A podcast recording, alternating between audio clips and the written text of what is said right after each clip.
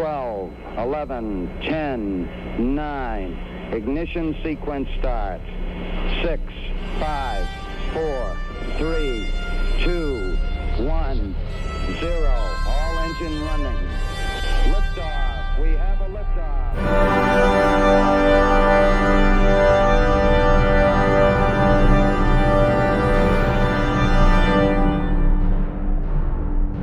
Herzlich willkommen zur 21. Folge des Countdown Podcasts.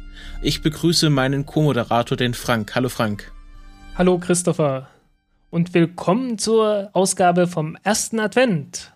Genau, Advent, Advent. Ein Lichtelein brennt, da werden wir aber später noch hinzukommen. Zuerst haben wir natürlich wie immer äh, unsere Kommentare von unseren fleißigen und auch kritischen Hörern, denn mit uns wird nicht äh, leicht umgegangen. Wir sind, äh, wir stehen unter harter Kritik, diesmal vom Erik, der äh, sich auch Big Macintosh nennt. Ich, äh, ja, ähm, der hat sich äh, kritisch zu unserer ganzen Sendekonzeption hier geäußert. Ihm ist das hier alles zu viel Antrieb und zu wenig Forschung. Ähm, er wünsche sich mehr, dass wir auf Forschungsziele und Missionen eingehen und was da gerade passiert und nicht nur, wie man dorthin kommt. Also ähm, mehr Forschung und weniger Antrieb. Jetzt ist es so, dass der Frank sich nur sehr, sehr schwer von seinen geliebten Raketenantrieben lösen lässt. Ähm, das ist aber tatsächlich ich, ziemlich schwierig, ja. ähm, aber ich werde versuchen äh, und habe das auch schon in der Planung dieser Sendung mit bedacht, etwas mehr Forschung einzubeziehen. Und wir haben auch zwei schöne Experimente, die in dieser Woche äh, Updates bekommen haben, beziehungsweise in den letzten drei Tagen. Wir haben ja vor nicht allzu langer Zeit eine Folge aufgenommen. Und ja, danken dem Erik für seinen, seinen kritischen Input. Wir werden das bedenken und äh, gehen gleich weiter zum nächsten Kommentar. Ich hatte ja letzte Woche was erzählt, dass es auf dem Kongress einen Vortrag zu CubeSets gibt und war mir ob des Kürzels, das als äh, Redner eingetragen wurde, nicht ganz sicher, ob sich dabei um eine Firma oder um eine Privatperson handelt. Aber wir haben einen Kommentar von einer Person bekommen, die zumindest das gleiche Kürzel benutzt, wie auch beim Vortragsredner äh, eingetragen wurde und somit ähm, gehe ich davon aus, dass er es ist und er meinte, oder sie meinte, ich weiß ja nicht, ob das ein Mann oder Frau ist, ähm, dass, äh, und wir gehen ja hier vom generischen Femininum aus, dass sie ähm, aus sicherer Quelle weiß, dass es eine Privatperson ist und ähm, ich hoffe, da wird wahrscheinlich auch ein bisschen was auf dem Kongress zustande kommen. Ähm, ich plane da so eine kleine, kleine Interviewserie von interessanten Leuten, die sich auf dem 32. Chaos Communication Kongress tummeln. Ähm, sieht also gut aus. Und das waren auch schon die Kommentare für diese Woche, nur zwei. Und wir kommen sofort zum Kalenderblatt und da haben wir mal wieder einen Gewinner, das zweite Mal in Folge. Ich bin sehr stolz auf unsere Hörer. Ähm, der liebe Yoga hat dieses Mal erraten, äh, worum es sich um dies, im, im heutigen Kalenderblatt handelt, nämlich um die sowjetische Mars-Expedition Mars 3 und der Jahrestag ist der 2. Dezember 1971, denn an diesem Tag wurde das erste Mal Signale vom Mars an die Erde zurückgesendet. Ähm, Mars 3 war eine Zwillingsmission mit Mars 2. Mars 2 ist vor ist wenige Tage davor ähm, leider fehlgeschlagen. Die äh, der Lander ist mehr oder weniger in den Mars reingekracht und somit hat es Mars 3 geschafft, die erste softe Landung auf dem Mars zu vollführen. Ähm, ja, aber das war auch schon so ziemlich alles, was Mars 3 geschafft hat. Es hat exakt 14,5 Sekunden gesendet und dann war auch Mars 3 tot. Äh, man vermutet, dass, äh, dass es deshalb so war, weil es gerade sehr, sehr starke Marsstürme gab. Also Viking ähm, kam zwei Wochen vorher an und ähm, die ersten Fotos zeigten, dass der Mars eigentlich nur so eine graue Mattscheibe ist. Und ähm, man wollte auch mit dem Orbiter von Mars äh, 3 bzw. Mars 2 Fotos von der Marsoberfläche machen und das ähm, das wurde sozusagen sprichwörtlich oder äh, im wahrsten Sinne des Wortes vom Winde verweht, denn man hat nur grauen oder roten Matsch gesehen, weil der ganze Mars mehr oder weniger vom Sturm eingehüllt war. Ähm, Was ja öfters mal passiert. Also, genau, ist ja nicht so äh, es gibt diese Es gibt diese globalen äh, Sandstürme auf dem Mars und äh, dann sieht man auch im Teleskop einfach nichts.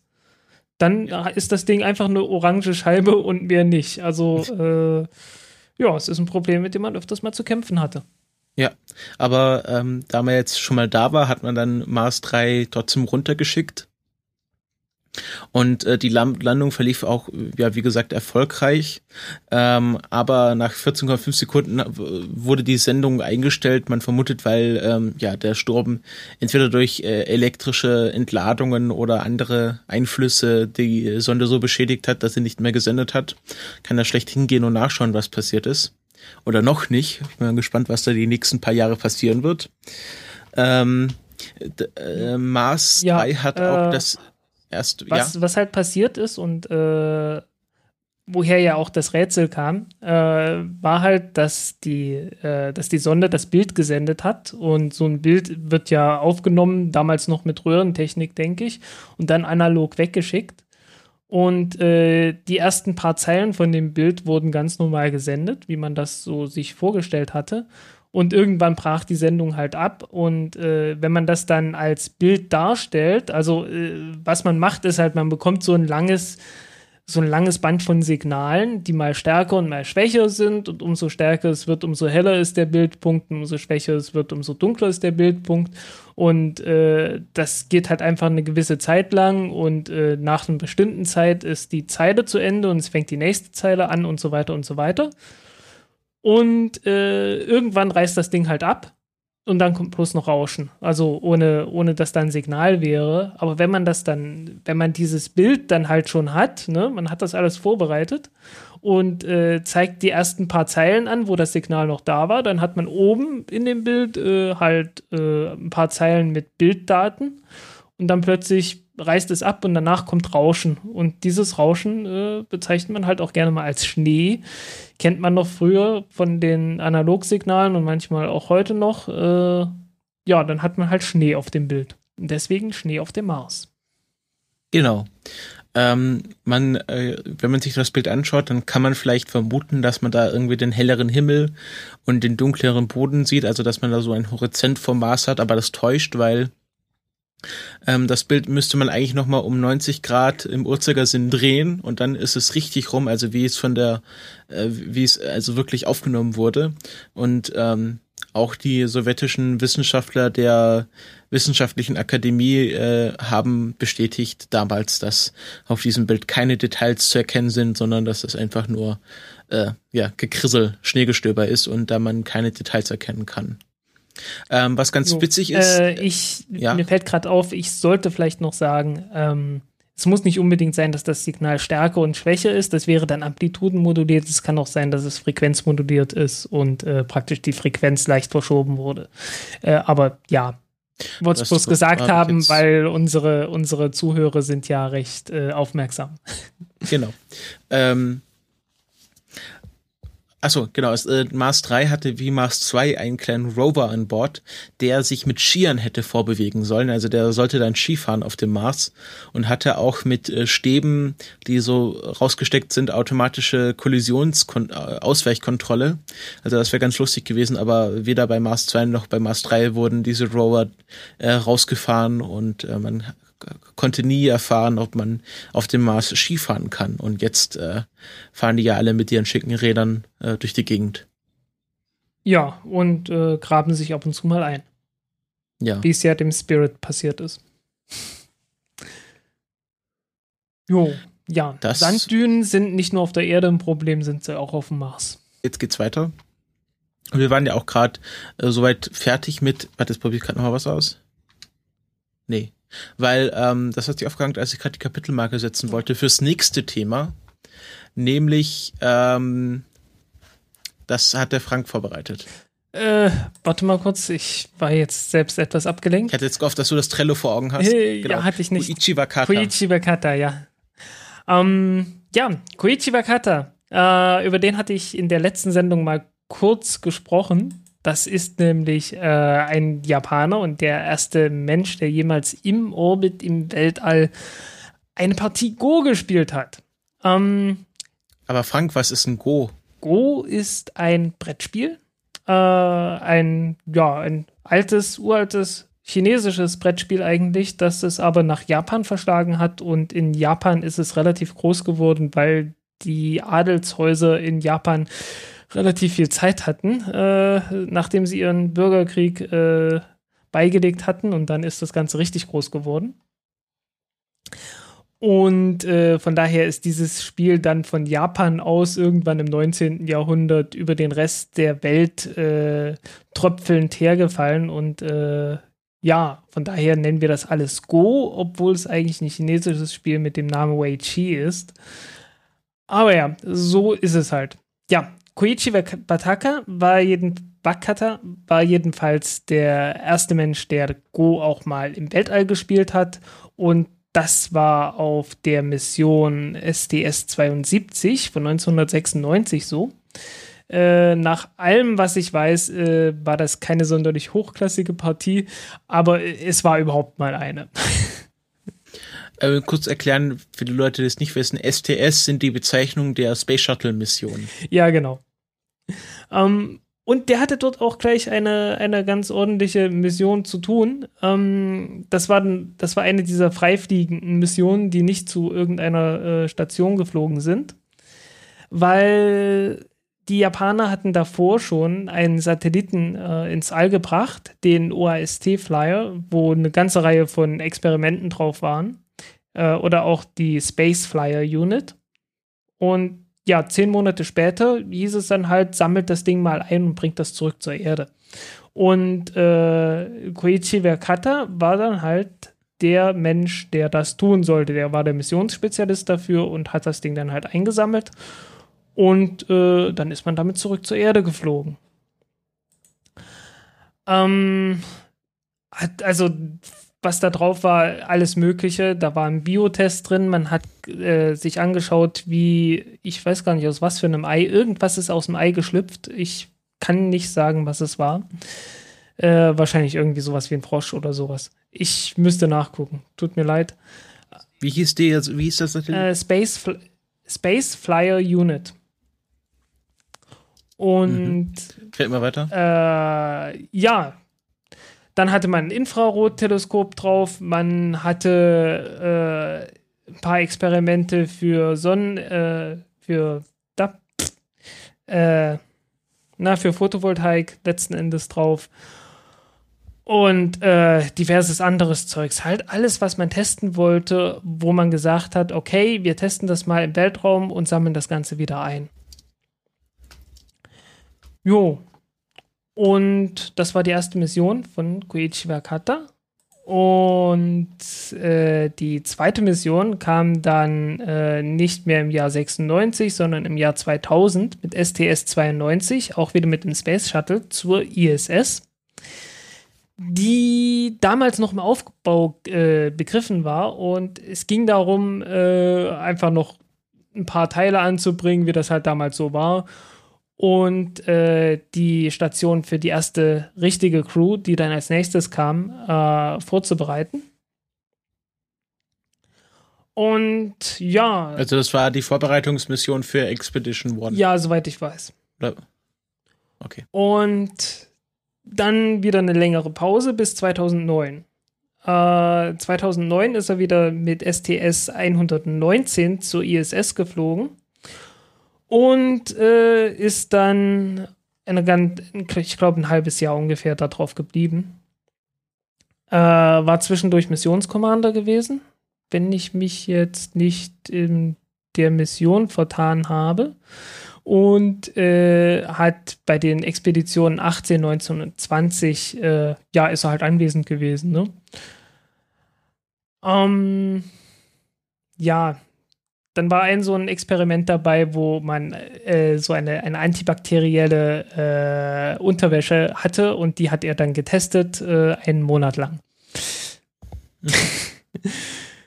jo, und äh, er ist nicht nur mit dem Space Shuttle zur ISS geflogen, sondern 2013 dann auch noch mit der Soyuz und äh, hatte da auch den japanischen äh, Roboter-Astronauten Kirobo dabei gehabt. Und ja, das waren so die, die wichtigsten Dinge. Was ich, äh, was ich was, immer. Was konnte dieser Roboter? Äh, irgendwie, er hat die erste, er hat sich mit ihm unterhalten, offensichtlich. Äh, irgendwie so richtig viel hat er, so richtig viel haben sie noch nicht gemacht. Ich hab's, ich hab mich nie damit auseinandergesetzt, muss ich ganz ehrlich sagen. Äh, muss ich mir das nächste Mal anschauen. Aber ich glaube, so, so richtig prominent war das Ding nie gewesen. Ich, das war immer bloß in, in irgendwelchen Fotos da. Äh, es ist, tut mir leid, aber äh, das ist so ein bisschen die, äh, ja, ist ein 34 Gro Zentimeter großer Roboter, wiegt ein Kilogramm, ist halt so chinesisches Kindchenschema, aber äh, so richtig viel getan hat der, glaube ich, nicht. Ja, Psychological Support. Hm. Hm. Ja, also eher so Photo Opportunity, denke ich mal. ähm, ja, und äh, zurückgekommen ist er dann 2014. Was ich ziemlich interessant war, fand, war äh, seine Ehefrau. Er ist verheiratet mit einer Deutschen, nämlich Stefanie von Sachsen-Anhalt. Also äh, hat eingeheiratet in den deutschen Adel. Äh, pardon, ich nicht, nicht Stefanie von Sachsen-Anhalt, Stefanie von Sachsen-Altenburg. Ah, okay. Äh, Altenburg ja. ist übrigens eine Stadt äh, nicht weit weg von der Ecke, wo ich geboren wurde. Also ich äh, weiß schon, wo das ist. Okay.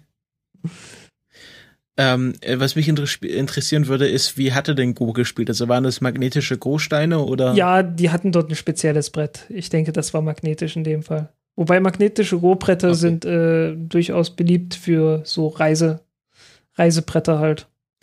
Ja, es gibt ja auch gibt's ja so magnetisches Mensch, ärgere dich nicht und solche Sachen. Genau. Ja, normalerweise wird das auf einem äh, Brett gespielt, äh, das so einen halben Meter groß ist, äh, 19 mal 19 Linien hat. Also so an, auf den Kreuzungspunkten wird gespielt, ne? Und du hast halt 19 mal 19 Kreuzungspunkte. Mhm. Und spielst dann mit, äh, also traditionell spielt man mit schwarzen und weißen Steinen, die aus Schiefer sind, die schwarzen und die weißen sind aus Muschelkalk. Also so aus, aus Muschelschalen, dicken Muschelschalen äh, herausge, ja, gefräst letzten Endes und poliert.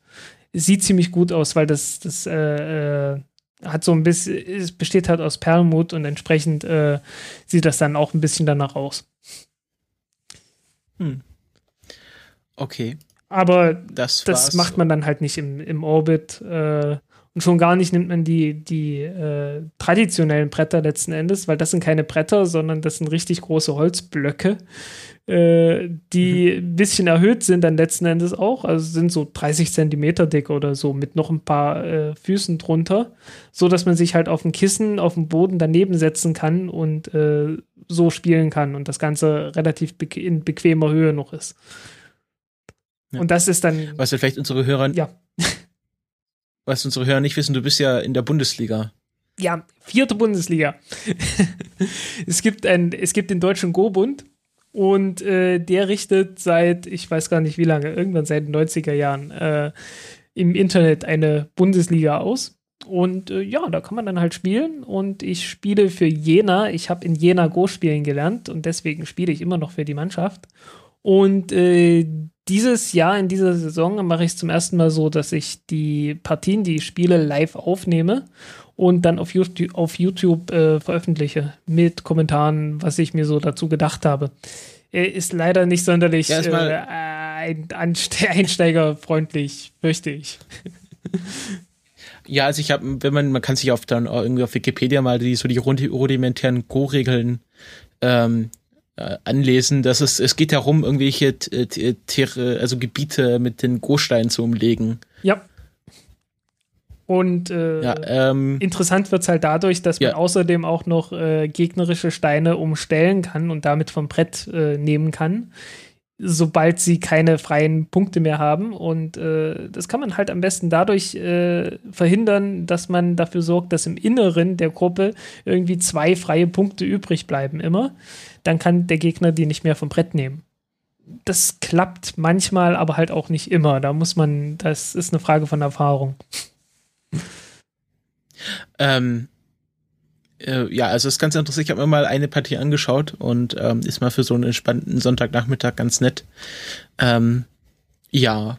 Ja, wobei man sagen muss. Go, äh, Go ist halt so ein bisschen wie Schach. Also es geht, ja. es ist so eine Kriegssimulation im entferntesten Sinne. Ja, äh, es, es ist so, so ein bisschen wie zwei Armeen umstellen sich gegenseitig. Und die, die nicht mehr rauskommt. Ich hoffe, der, der Erik freut sich jetzt, dass wir nicht über Antriebe reden, sondern über japanische Brettspiele. ja, äh, tolles, tolles Raumfahrtdingens. ähm, äh, was ich, was ja interessant ist, dass Go ja in Deutschland ziemlich groß ist. Also wenn man sich so die Weltmeisterschaften anschaut, das sind entweder Japaner oder Deutsche, die da genannt werden. Äh, also naja, im deutschen Raum werden Deutsche genannt. Äh, ansonsten sind es halt, äh, es dominieren jetzt die Chinesen. Äh, während der Kulturrevolution war, war Go äh, letzten Endes äh, etwas schräg angesehen. Ähm, ich meine, damals kam es in Arbeitslager dafür, dass du eine Brille getragen hast. Äh, beim Go-Spielen war das dann so ähnlich.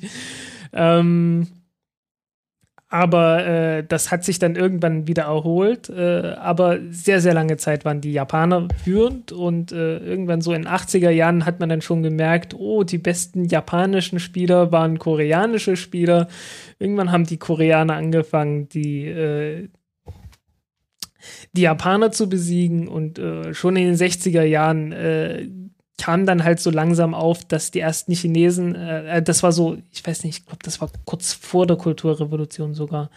Da kamen irgendwie ein paar Chinesen nach Japan, haben gespielt und haben komische Eröffnungen gemacht, die immer noch bekannt sind als die chinesischen Eröffnungen äh, sind relativ berühmt geworden dafür. Und äh, irgendwann hat man, irgendwann haben die Chinesen dann halt einfach, äh, dadurch, dass viel mehr Leute haben und relativ äh, kompetitiv sind halt, also ziemlich zielstrebig da, äh, haben die halt einfach platt gemacht. Was soll man sagen? Wobei die Japaner auch, ja. äh, die sind sehr traditionsbewusst und äh, das ist im Go-Spielen vielleicht nicht sonderlich gut. äh, ja, weil du, du musst halt äh, irgendwo innovativ sein, weil die, die alten Variationen und so weiter, die sind halt schon alle zu Tode analysiert und die, mit denen können die anderen Leute halt schon umgehen. Und man sollte dann halt nach Möglichkeit immer äh, was Neues finden. Und da sind die Japaner irgendwie äh, in den letzten Jahren nicht mehr sonderlich gut gewesen.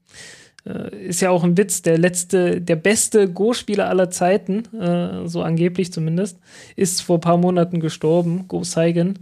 Äh, und der ist eigentlich Chineser gewesen. Der ist äh, 1914 in China geboren worden und kam dann rüber äh, nach Japan, äh, weil war ja damals besetzt und äh, wurde dort zum besten Spieler und der hat sich halt überhaupt nicht an Konventionen gehalten und das war einer der Gründe, was weshalb äh, ja weshalb er halt äh, so gut werden konnte.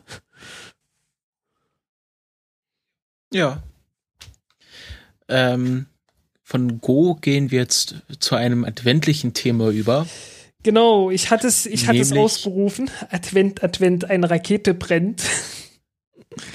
Ja, und wir werden jetzt äh, jede Woche, also bis, bis zum vierten Advent, eine Raketenexplosion vorstellen. Nach dem, ja genau, wie schon gesagt, nach dem Motto, Ra äh, eine Rakete brennt für den Ad Raketen-Adventskranz.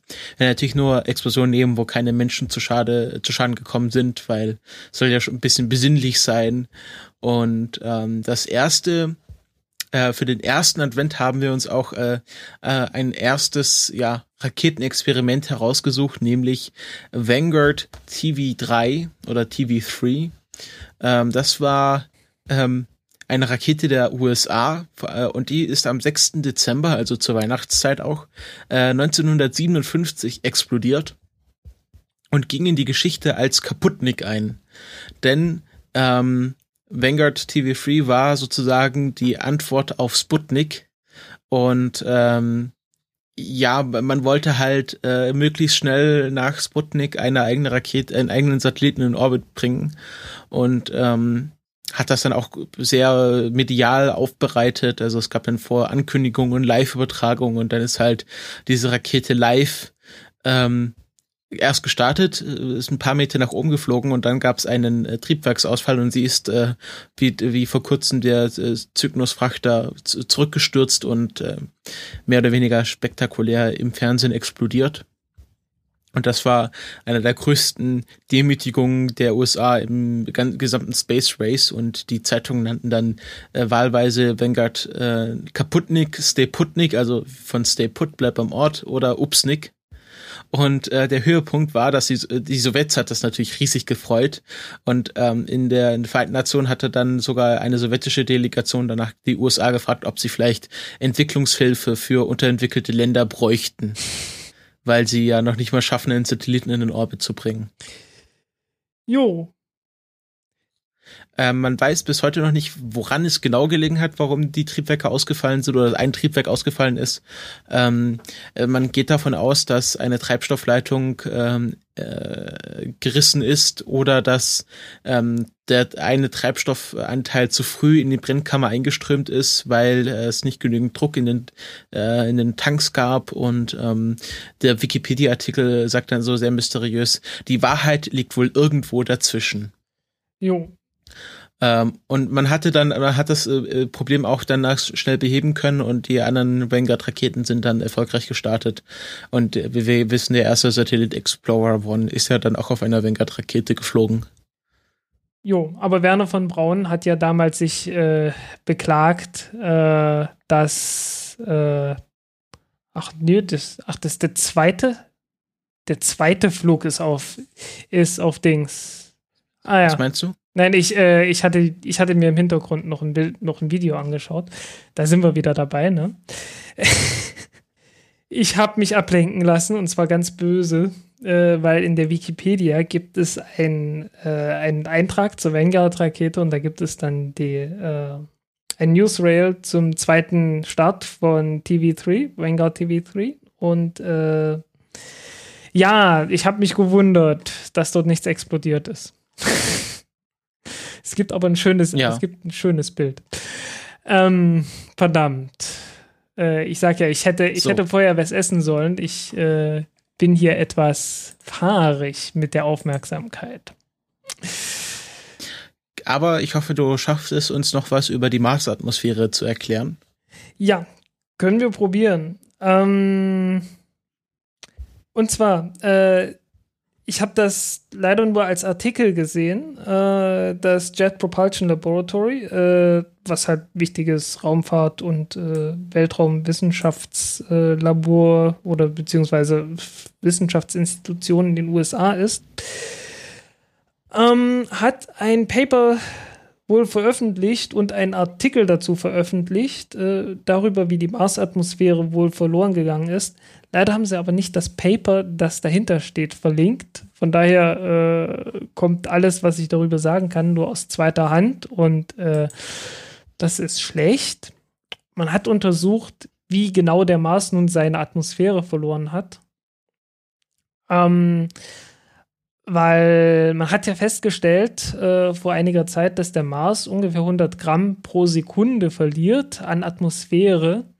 Aber wenn man sich das so überlegt, äh, eigentlich ist das nicht sonderlich viel. Also äh, man braucht ein paar Milliarden Jahre, um selbst diese dünne Atmosphäre, die der Mars jetzt hat, äh, jetzt noch hat, abzutragen. Und es musste also noch irgendwie ein einen anderen Prozess geben, mit dem der Mars seine Atmosphäre verloren hat. Das weil der muss früher mal sehr viel mehr Atmosphäre gehabt haben, als er jetzt hat. Jo, und äh, wie soll es jetzt passiert sein? Ähm, es soll dadurch passiert sein, äh, beziehungsweise ist sehr wahrscheinlich dadurch passiert, dass UV-Licht auf die Atmosphäre getroffen ist und dort Kohlendioxid ganz langsam halt äh, ja, gespalten hat und äh, die restlichen Kohlenstoffatome, äh, die können dann entkommen.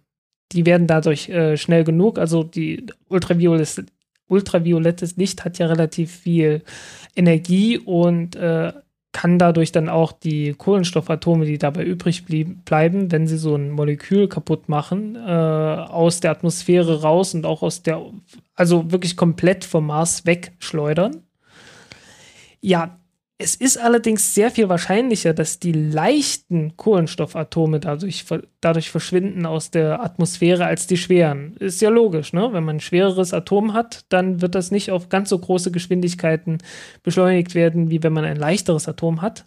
Und dadurch kann man das halt nachweisen, weil in der Marsatmosphäre äh, hat man mehr Kohlenstoff 13 als Kohlenstoff 12 gefunden. Und dadurch kann man dann halt äh, ausrechnen, wie viel genau da verloren gegangen ist und wie schnell das gegangen ist. Und hätten die jetzt verlinkt, äh, äh, dieses Paper verlinkt, in dem das Ganze ausgerechnet wurde, dann könnte ich jetzt noch irgendwelche Details dazu nennen, bin ich mir ganz sicher.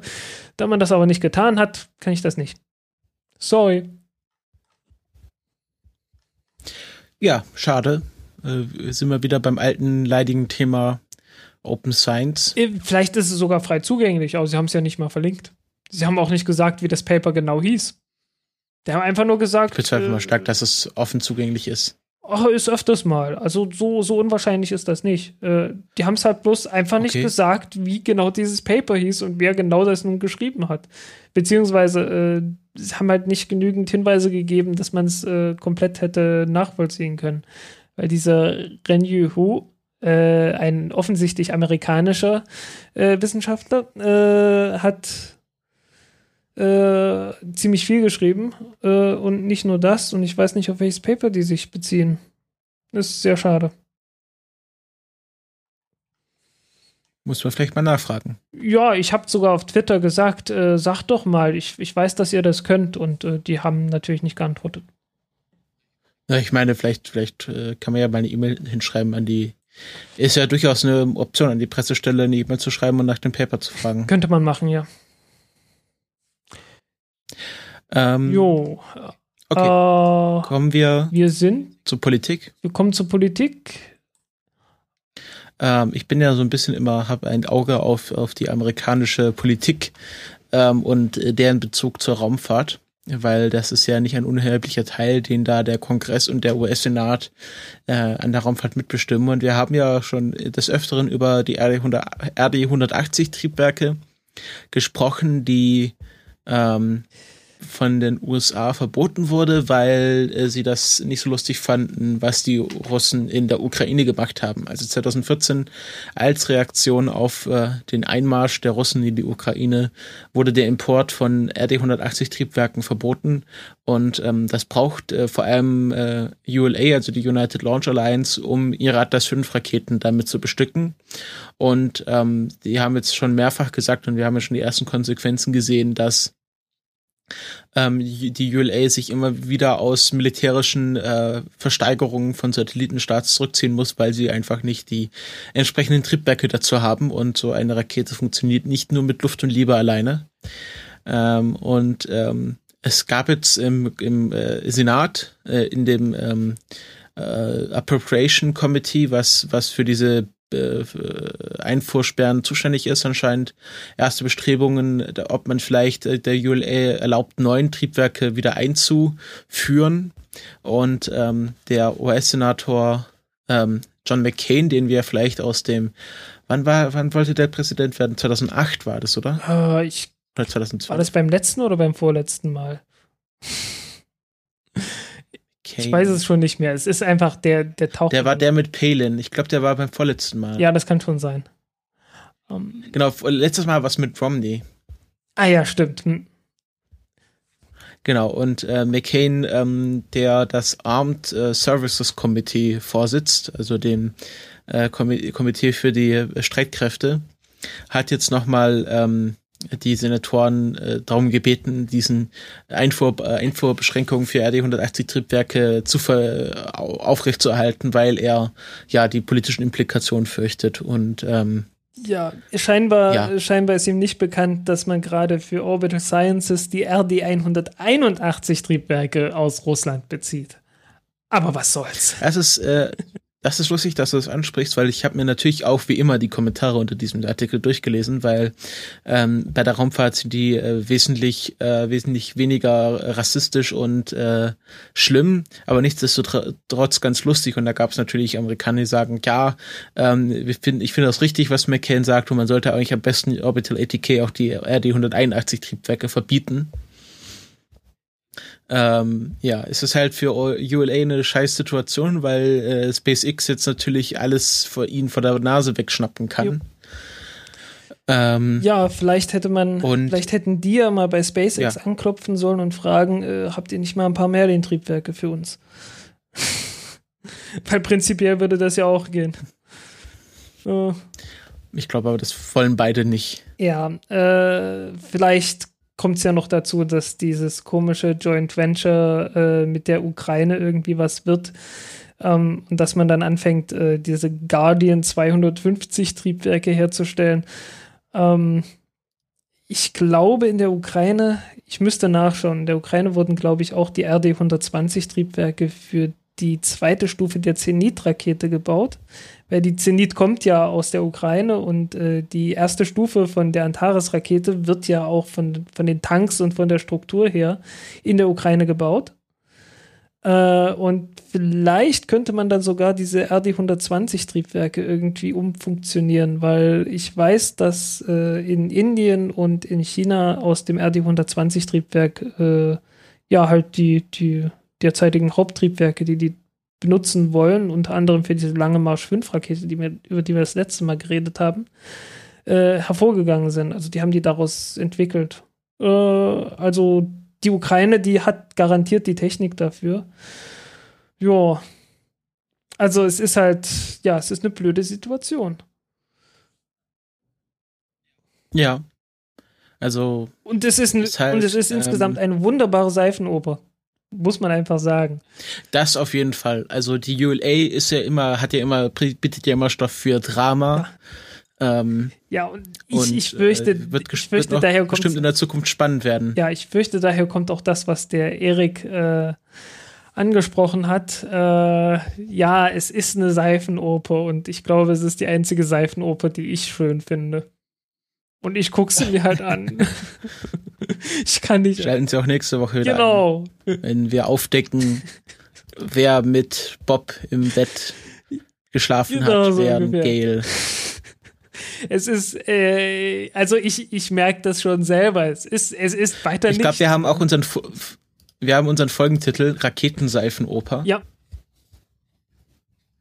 Ähm, es ist halt wirklich, äh, kann man jede Woche, ähm, wenn man auf den entsprechenden Seiten unterwegs ist, wie Space Policy Online, ähm, kann man wirklich jede Woche was Neues entdecken, wo irgendein neues Senator äh, das wieder scheiße findet, was der Rest macht. Und ich habe das jetzt einfach mal hier rausgestellt, weil es John McCain ist und der ja schon etwas bekannter auch in Deutschland ist. So, du hast das nächste Thema. Ich habe das nächste Thema, ja, das stimmt. Äh, und zwar die NASA hat mal wieder äh, eine, eine Reihe von Verträgen rausgegeben. Denn man möchte ja im tiefen Raum, wie man so schön sagt, Deep Space, äh, was nichts anderes ist als äh, halt nicht im niedrigen Erdorbit, äh, gerne Missionen unternehmen. Und dafür braucht man, äh, wenn es geht, etwas bessere Triebwerkstechnik, womit wir wieder beim Thema sind. Und äh, ja, warum braucht man das? Äh, ganz einfach, man will, wenn es geht, effizientere äh, Triebwerke haben, damit man nicht ganz so viel Treibstoff mitnehmen muss. Um trotzdem noch auf diese höheren Orbits beziehungsweise äh, interplanetare Flugbahnen oder einen Flug zum Mond oder sowas zu kommen. Und äh, dabei nicht allzu große oder nicht viel größere Raketen braucht. Ähm, da hat man insgesamt drei Stück gehabt. Äh, die ersten beiden beschäftigen sich damit, dass man das Ganze mit elektrischen Triebwerken macht, äh, insbesondere dem Basimir-Triebwerk. Ich glaube, darüber hatten wir schon mal gesprochen. Das ist. Wir hatten mal ein Thema über elektrische Triebwerke oder elektrische Pumpen. Ah, okay, nein. Äh, Basimir ist äh, ein Plasmatriebwerk, das äh, ziemlich großen Schub hat für elektrische Triebwerke so Größenordnung 1 Newton. Also nicht mehr Millinewton, sondern ganzer Newton. Hey, hey. Ähm, braucht dafür dann aber richtig viel Strom. Äh, wir reden dann so von 200 Kilowatt oder so. Äh, 200 Kilowatt ist für uns jetzt nicht so sonderlich viel. Äh, beziehungsweise die sagen hier 100 Kilowatt ja als Ziel für die, äh, für die NASA, äh, für diesen NASA-Vertrag. Äh, also 100, 200 Kilowatt, das ist für uns nicht allzu viel hier auf der Erde, aber im Weltraum ist das halt schon eine Hausnummer, weil du brauchst entsprechend große äh, Solarzellen, die das Ganze dann auch liefern können. Und äh, da ist dann der zweite Teil des, dieses Vertrags und äh, der beschäftigt sich genau damit. Äh, entwickelt doch mal Systeme, die mal eben 100 Kilowatt äh, rausbringen können, weil die meisten Satelliten und so weiter, es ist so ungefähr zehnmal so viel, wie man es bei den meisten Satelliten hat. Ähm, ich glaube, die, die ISS, die Internationale Raumstation, ich musste jetzt kurz aufpassen, nicht, dass ich ISIS sage. äh, die ISS äh, hat ja irgendwie so größenordnungsmäßig 200 Kilowatt, glaube ich, als Stromversorgung. Ähm, typische Satelliten sind so um die 10, 12 Kilowatt, die kleineren sind etwas kleiner.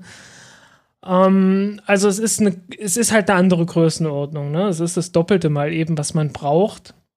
Und das muss halt entwickelt werden. Und dafür hat man dann halt äh, so größenordnungsmäßig jeweils 10 Millionen Dollar rausgegeben. Ähm,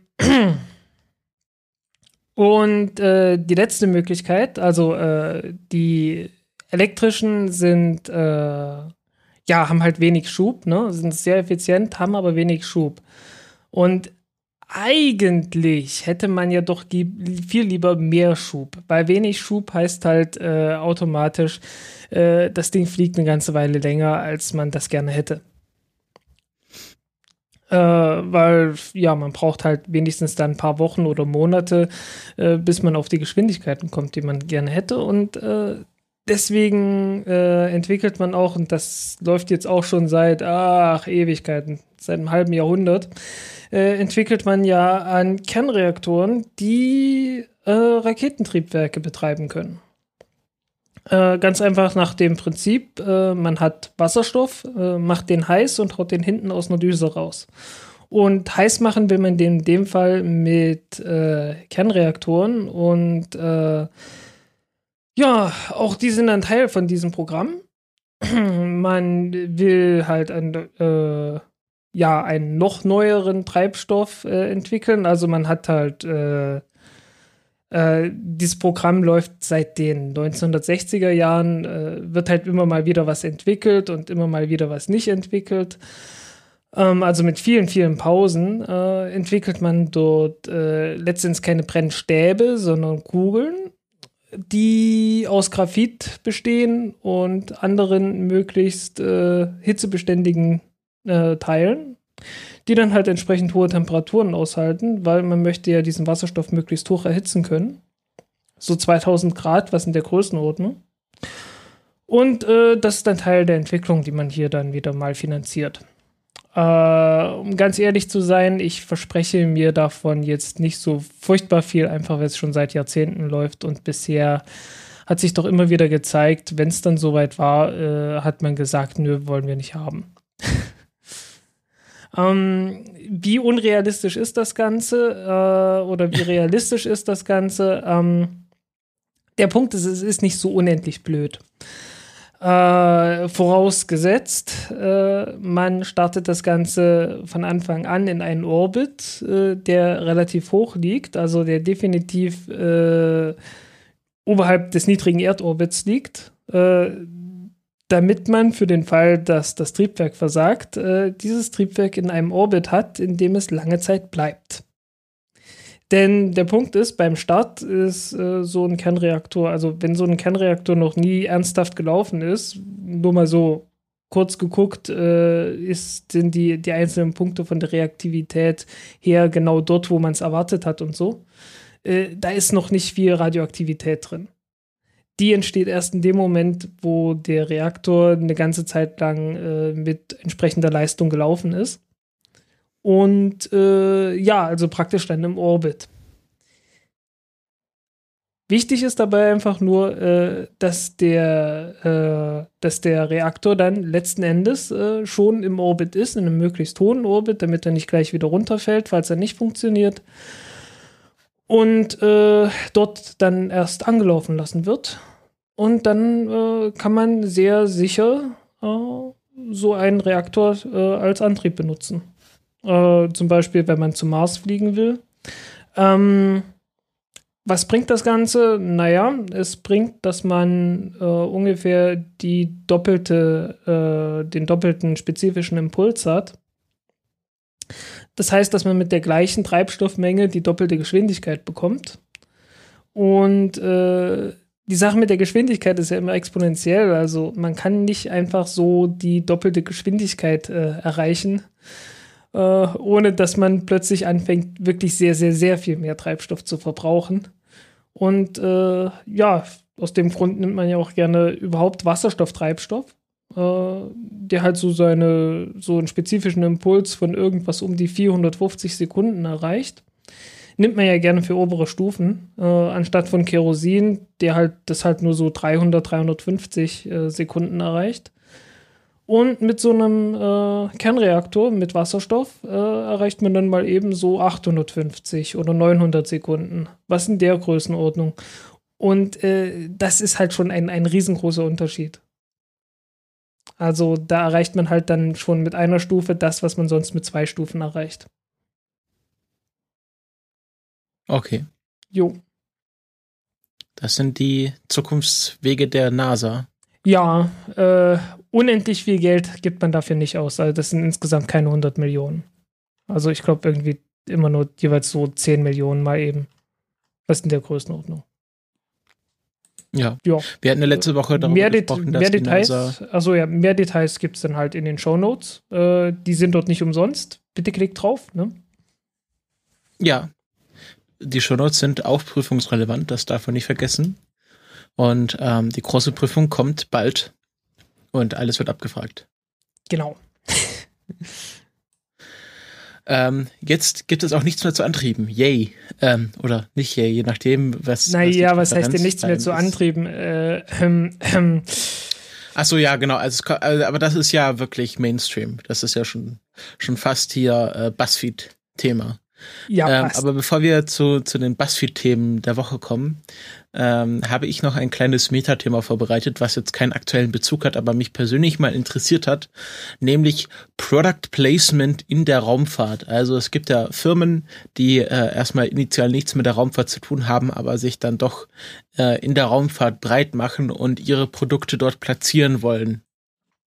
Und ich habe mal eine kleine Recherchearbeit angestellt, was da alles in den letzten ja, 20, 30, ja, letzten 30 Jahren passiert ist. Und ähm, der früheste Fall von Product Placement.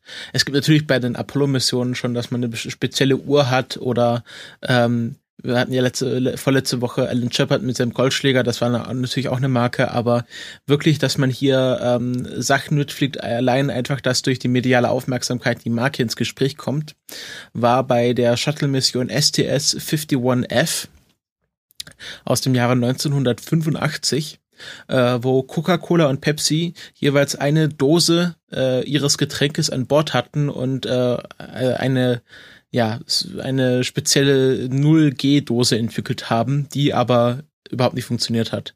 Also es war so, dass Coca-Cola damit angefangen hat zu entwickeln. Das war, kann man sich so vorstellen, wie so eine Rasier Rasierschaumdose. Also man drückt oben drauf und dann kommt irgendwas raus vorne. Und ähm, das haben die damals so ein bisschen hinentwickelt und das hat Pepsi mitbekommen und äh, wollte sich das natürlich nicht auf sich sitzen lassen, weil die 80er waren die Zeit der sogenannten Cola Wars, also wo dieser Kampf Pepsi dieser mediale Cola. Kampf, genau, Pepsi gegen Cola, das war damals der Höhepunkt. Und ähm, dann hat Pepsi auch eine Dose schnell zusammengeschraubt und mitgenommen. Und die haben beide einfach nicht funktioniert. Die Gründe, die die Astronauten angegeben haben, waren fehlende Anziehungskraft, Überraschung. und äh, sie waren nicht gekühlt. Und äh, wer schon mal warme Cola getrunken hat, der weiß, wie das schmeckt. Ja. Und es wurde dann als Fehlschlag konnotiert.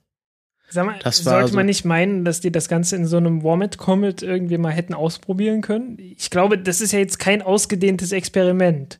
Ne? Also so mit, mit 30 Sekunden versuchen, aus so, einer, aus so einer Dose zu trinken, das hätte man doch tun können. Ich glaube, dazu hatte man das, äh, das war, ich vermute mal, dass das nicht von so langer Hand geplant war. Ah, Mensch. Der nächste Fall von Product Placement, da wurde gleich ein ganzer Mensch geplaced, ähm, war, wir hatten ja schon ähm, heute den äh, Japaner, der Go im All gespielt hat und der erste Japaner im All war äh, Toyohiro Akiyama, der 1990 mit äh, der Soyuz TM-11 zu mir geflogen ist.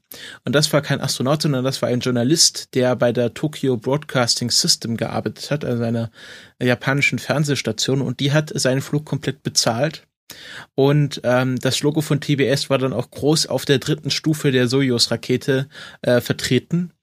Und auf dem äh, auf der auf dieser Ummantelung die also die Soyuz Raketen äh, die Soyuz Kapseln haben ja dann immer noch so eine Zusatzummantelung. 1990 ja. Hui und wieso?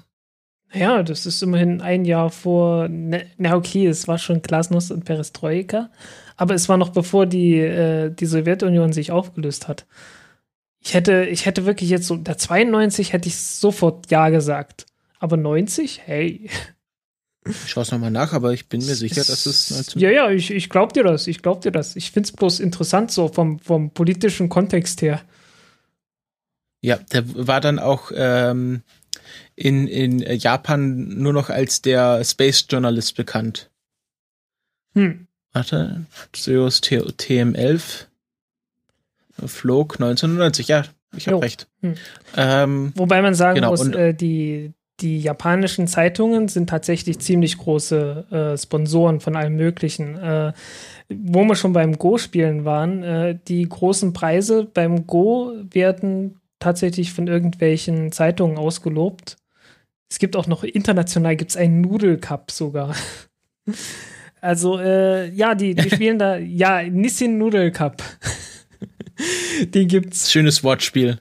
Ja, äh, und äh, ja, halt wie gesagt, äh, die spielen dort eine sehr viel größere Rolle, als das hierzulande auch nur im Ansatz der Fall wäre. Ja.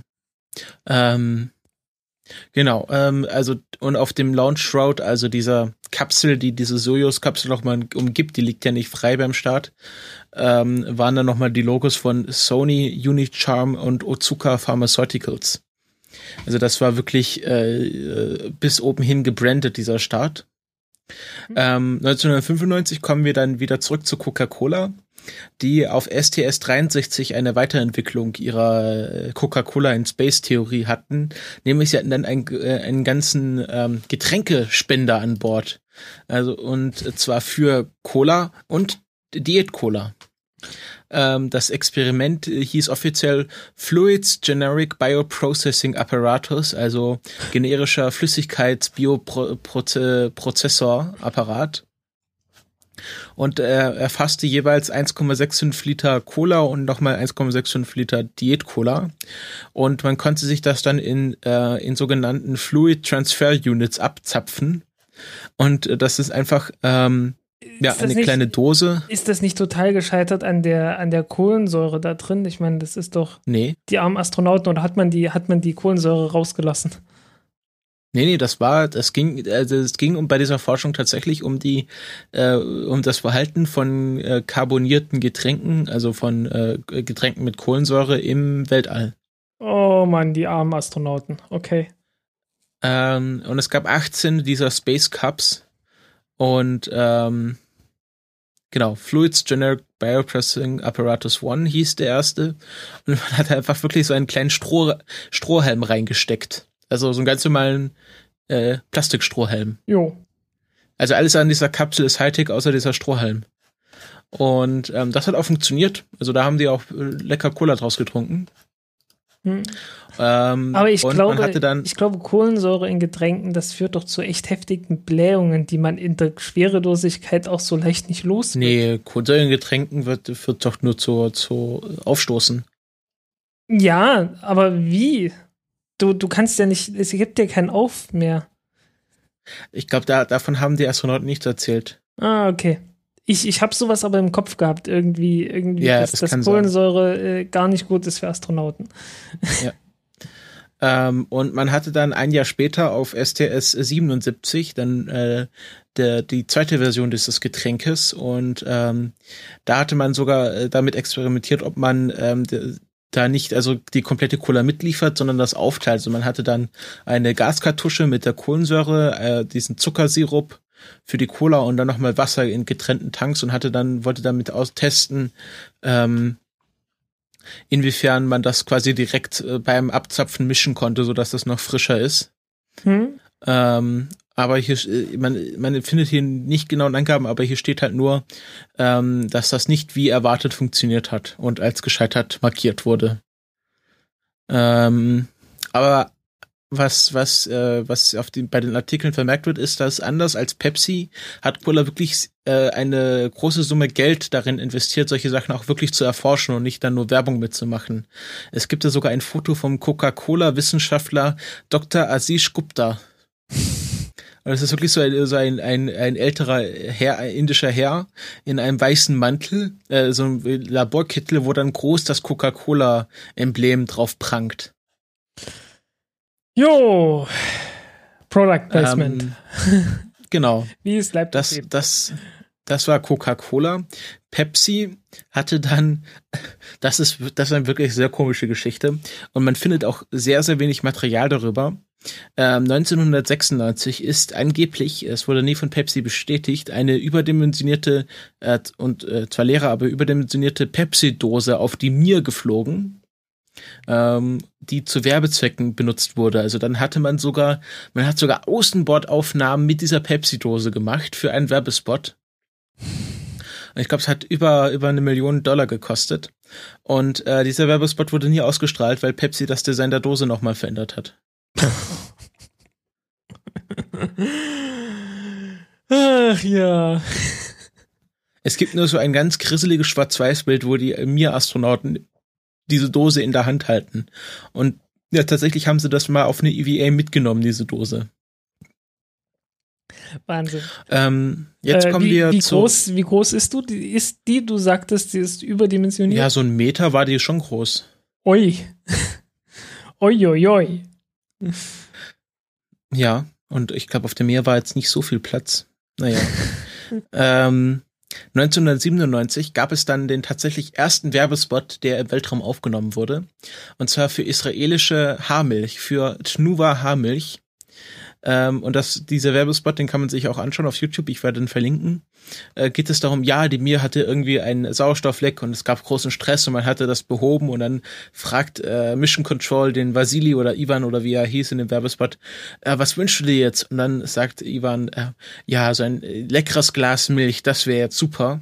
Und dann so, ah, und jetzt erforschen wir, wie man Milch lange haltbar machen kann. Und nur Chnuva Haarmilch ähm, ist so lange haltbar, dass man sie zu mir schicken kann. Und dann am Schluss trinkt er dann halt ähm, äh, diese Haarmilch. Und das haben sie dann wirklich, also haben wirklich diese Milch dann hochgeschickt und das ist dann wirklich in, in der Mir aufgenommen worden.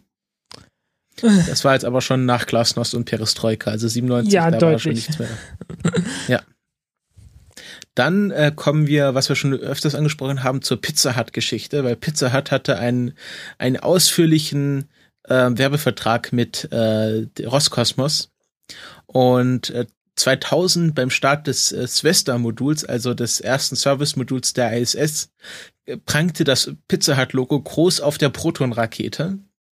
Und 2001, das wissen vielleicht die meisten, hat Pizza Hut dann sogar eine Pizza auf die ISS geliefert. Die erste Pizza auf die ISS. Äh, war das die erste Mission gleich mit? Eine der ersten? Ähm, ich glaube ich glaub nicht die erste Mission, aber einer der ersten. 2001 muss es ja noch ziemlich früh gewesen sein. Jo. Aber ähm, die erste Mission war 2000, sonst hätten wir dieses Jahr nicht 15-jähriges Jubiläum. Genau, ja, logisch. ähm, in den USA wurde dann äh, Werbung im Weltraum verboten. Ähm, also es gab dann auch Ideen, ob man vielleicht ein riesiges Werbeplakat in den Orbit bringt, das dann äh, perspektivisch so groß sein soll wie der Mond. Ähm, Ui, und solche, Spaß. solche Spielereien wurden dann in den USA gesetzlich verboten, also obstru äh, obstru obstrus obtrusive Advertisement, also Werbung, die irgendwas versperrt und natürlich auch Lichtverschmutzung. Das wäre natürlich ganz lustig gewesen, wenn da so ein leuchtendes Teil im Weltraum schwebt. Ein leuchtendes, drei Kilometer großes Teil. Ja, ich glaube, es sollte ein Quadratkilometer groß sein, die erste Idee. Naja, dann wäre es nicht so ähm, groß wie der Mond gewesen, es wäre etwas kleiner geworden. Also irgendwie, irgendwie sowas. Ähm, und solche Sachen wurden dann verboten und ich glaube, es ist in Russland wesentlich einfacher, irgendwelche Werbeverträge mit Roskosmos abzuschließen, als mit der NASA. Ja, ähm, mit, denen, mit denen sind ja auch die, äh, die Weltraumtouristen geflogen und nicht mit der NASA. Ja. Und die hat sich ja da immer, immer dagegen gestellt und gesperrt äh, und gesagt, nee, wir wollen das nicht haben. Ähm, jetzt machen wir einen kleinen Sprung, nämlich nach 2015. Das haben vielleicht auch einige mitbekommen. Es gibt ja jetzt eine Espresso-Maschine auf der ISS, nämlich den IS Espresso. Und der wurde unter anderem von Lavazza entwickelt und die haben damit natürlich auch kräftig, kräftig Werbung gemacht und ähm, auf dem IS Espresso Maschine prangt auch schön das Lavazza Logo. Und ähm, das ist sehr interessant. Also das ist ein offizielles Experiment, also wird auch unter den Experimenten der auf der ISS aufgeführt. Und ein Ziel des, also äh, in diesem Katalog mit den Experimenten werden auch immer so Ziele, was man damit erreichen will. Und ein Ziel war a feeling of home. Und ähm, man hat ja dann, äh, also erstens, äh, also früher gab es natürlich auch Kaffee auf der, bei den Raummissionen, aber es war halt dann immer so Fertigkaffee. Und der war dann meistens wahrscheinlich auch eher so lauwarm. Und jetzt kann man sich halt wirklich frischen, heißen Espresso abzapfen ähm, und die haben ja auch jetzt so spezielle. Man kann Tasten sich mit entwickelt. Star Trek Uniform äh, damit fotografieren lassen. Genau. Die Samantha, also natürlich mussten das Italiener machen und natürlich äh, musste Samantha Cristoforetti ähm, da sozusagen äh, für die Foto-Opportunity erhalten und sie hat dann, gibt dann dieses schicke Foto, wo sie ähm, in der Star Trek Uniform äh, ihren Espresso aus dieser speziellen Espresso-Tasse schlürft äh, die ja auch sehr interessant ist, die ja mit Kapillarkräften so konstruiert wurde, dass, ähm, dass der Espresso da wirklich zum Mund kommt und nicht äh, an der Taste kleben bleibt, wie das bei normalen Espresso-Tassen im Weltraum wäre. Dann sind die den Entwicklern von so mancher Teekanne schon voraus, ne? Wo ja. der Tee halt gerne mal sonst wo landet, nur nicht in der Tasse. Also diese, diese Espresso-Taste, die ist wirklich sehr interessant. Also das ist halt wie so ein, ja, wie so ein, äh, so ein Plastikteil, was halt so geformt wurde, dass, äh, wenn man das, wenn man das quasi nach vorne kippt durch Kapillarkräfte und, und, ähm, und äh, äh Co Cohesion, also diese natürliche Anziehungskraft des Wassers, hm. ähm, das nach zur zur, Aus, äh, zur Öffnung fließt einfach dadurch und nicht äh, irgendwie äh, woanders hingeht.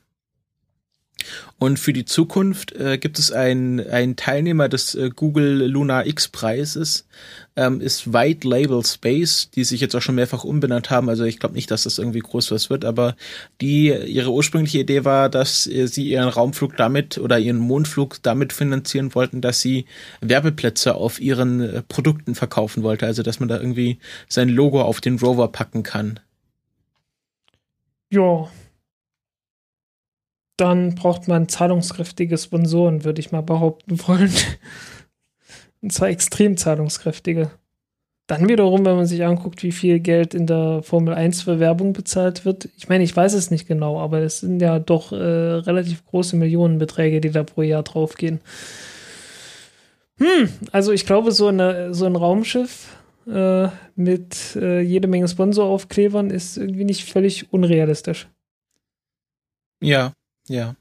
Hm. Ob ich das gut das finde, ist eine zweite Frage. Ähm, und dann, aber ja. ein was war noch, ein was war noch, äh, der Whisky. Genau, der ähm, von der, Ad, wie heißt er? Ich hab, das habe ich jetzt nicht recherchiert, das, das, hast du mir zu kurzfristig ja. erklärt.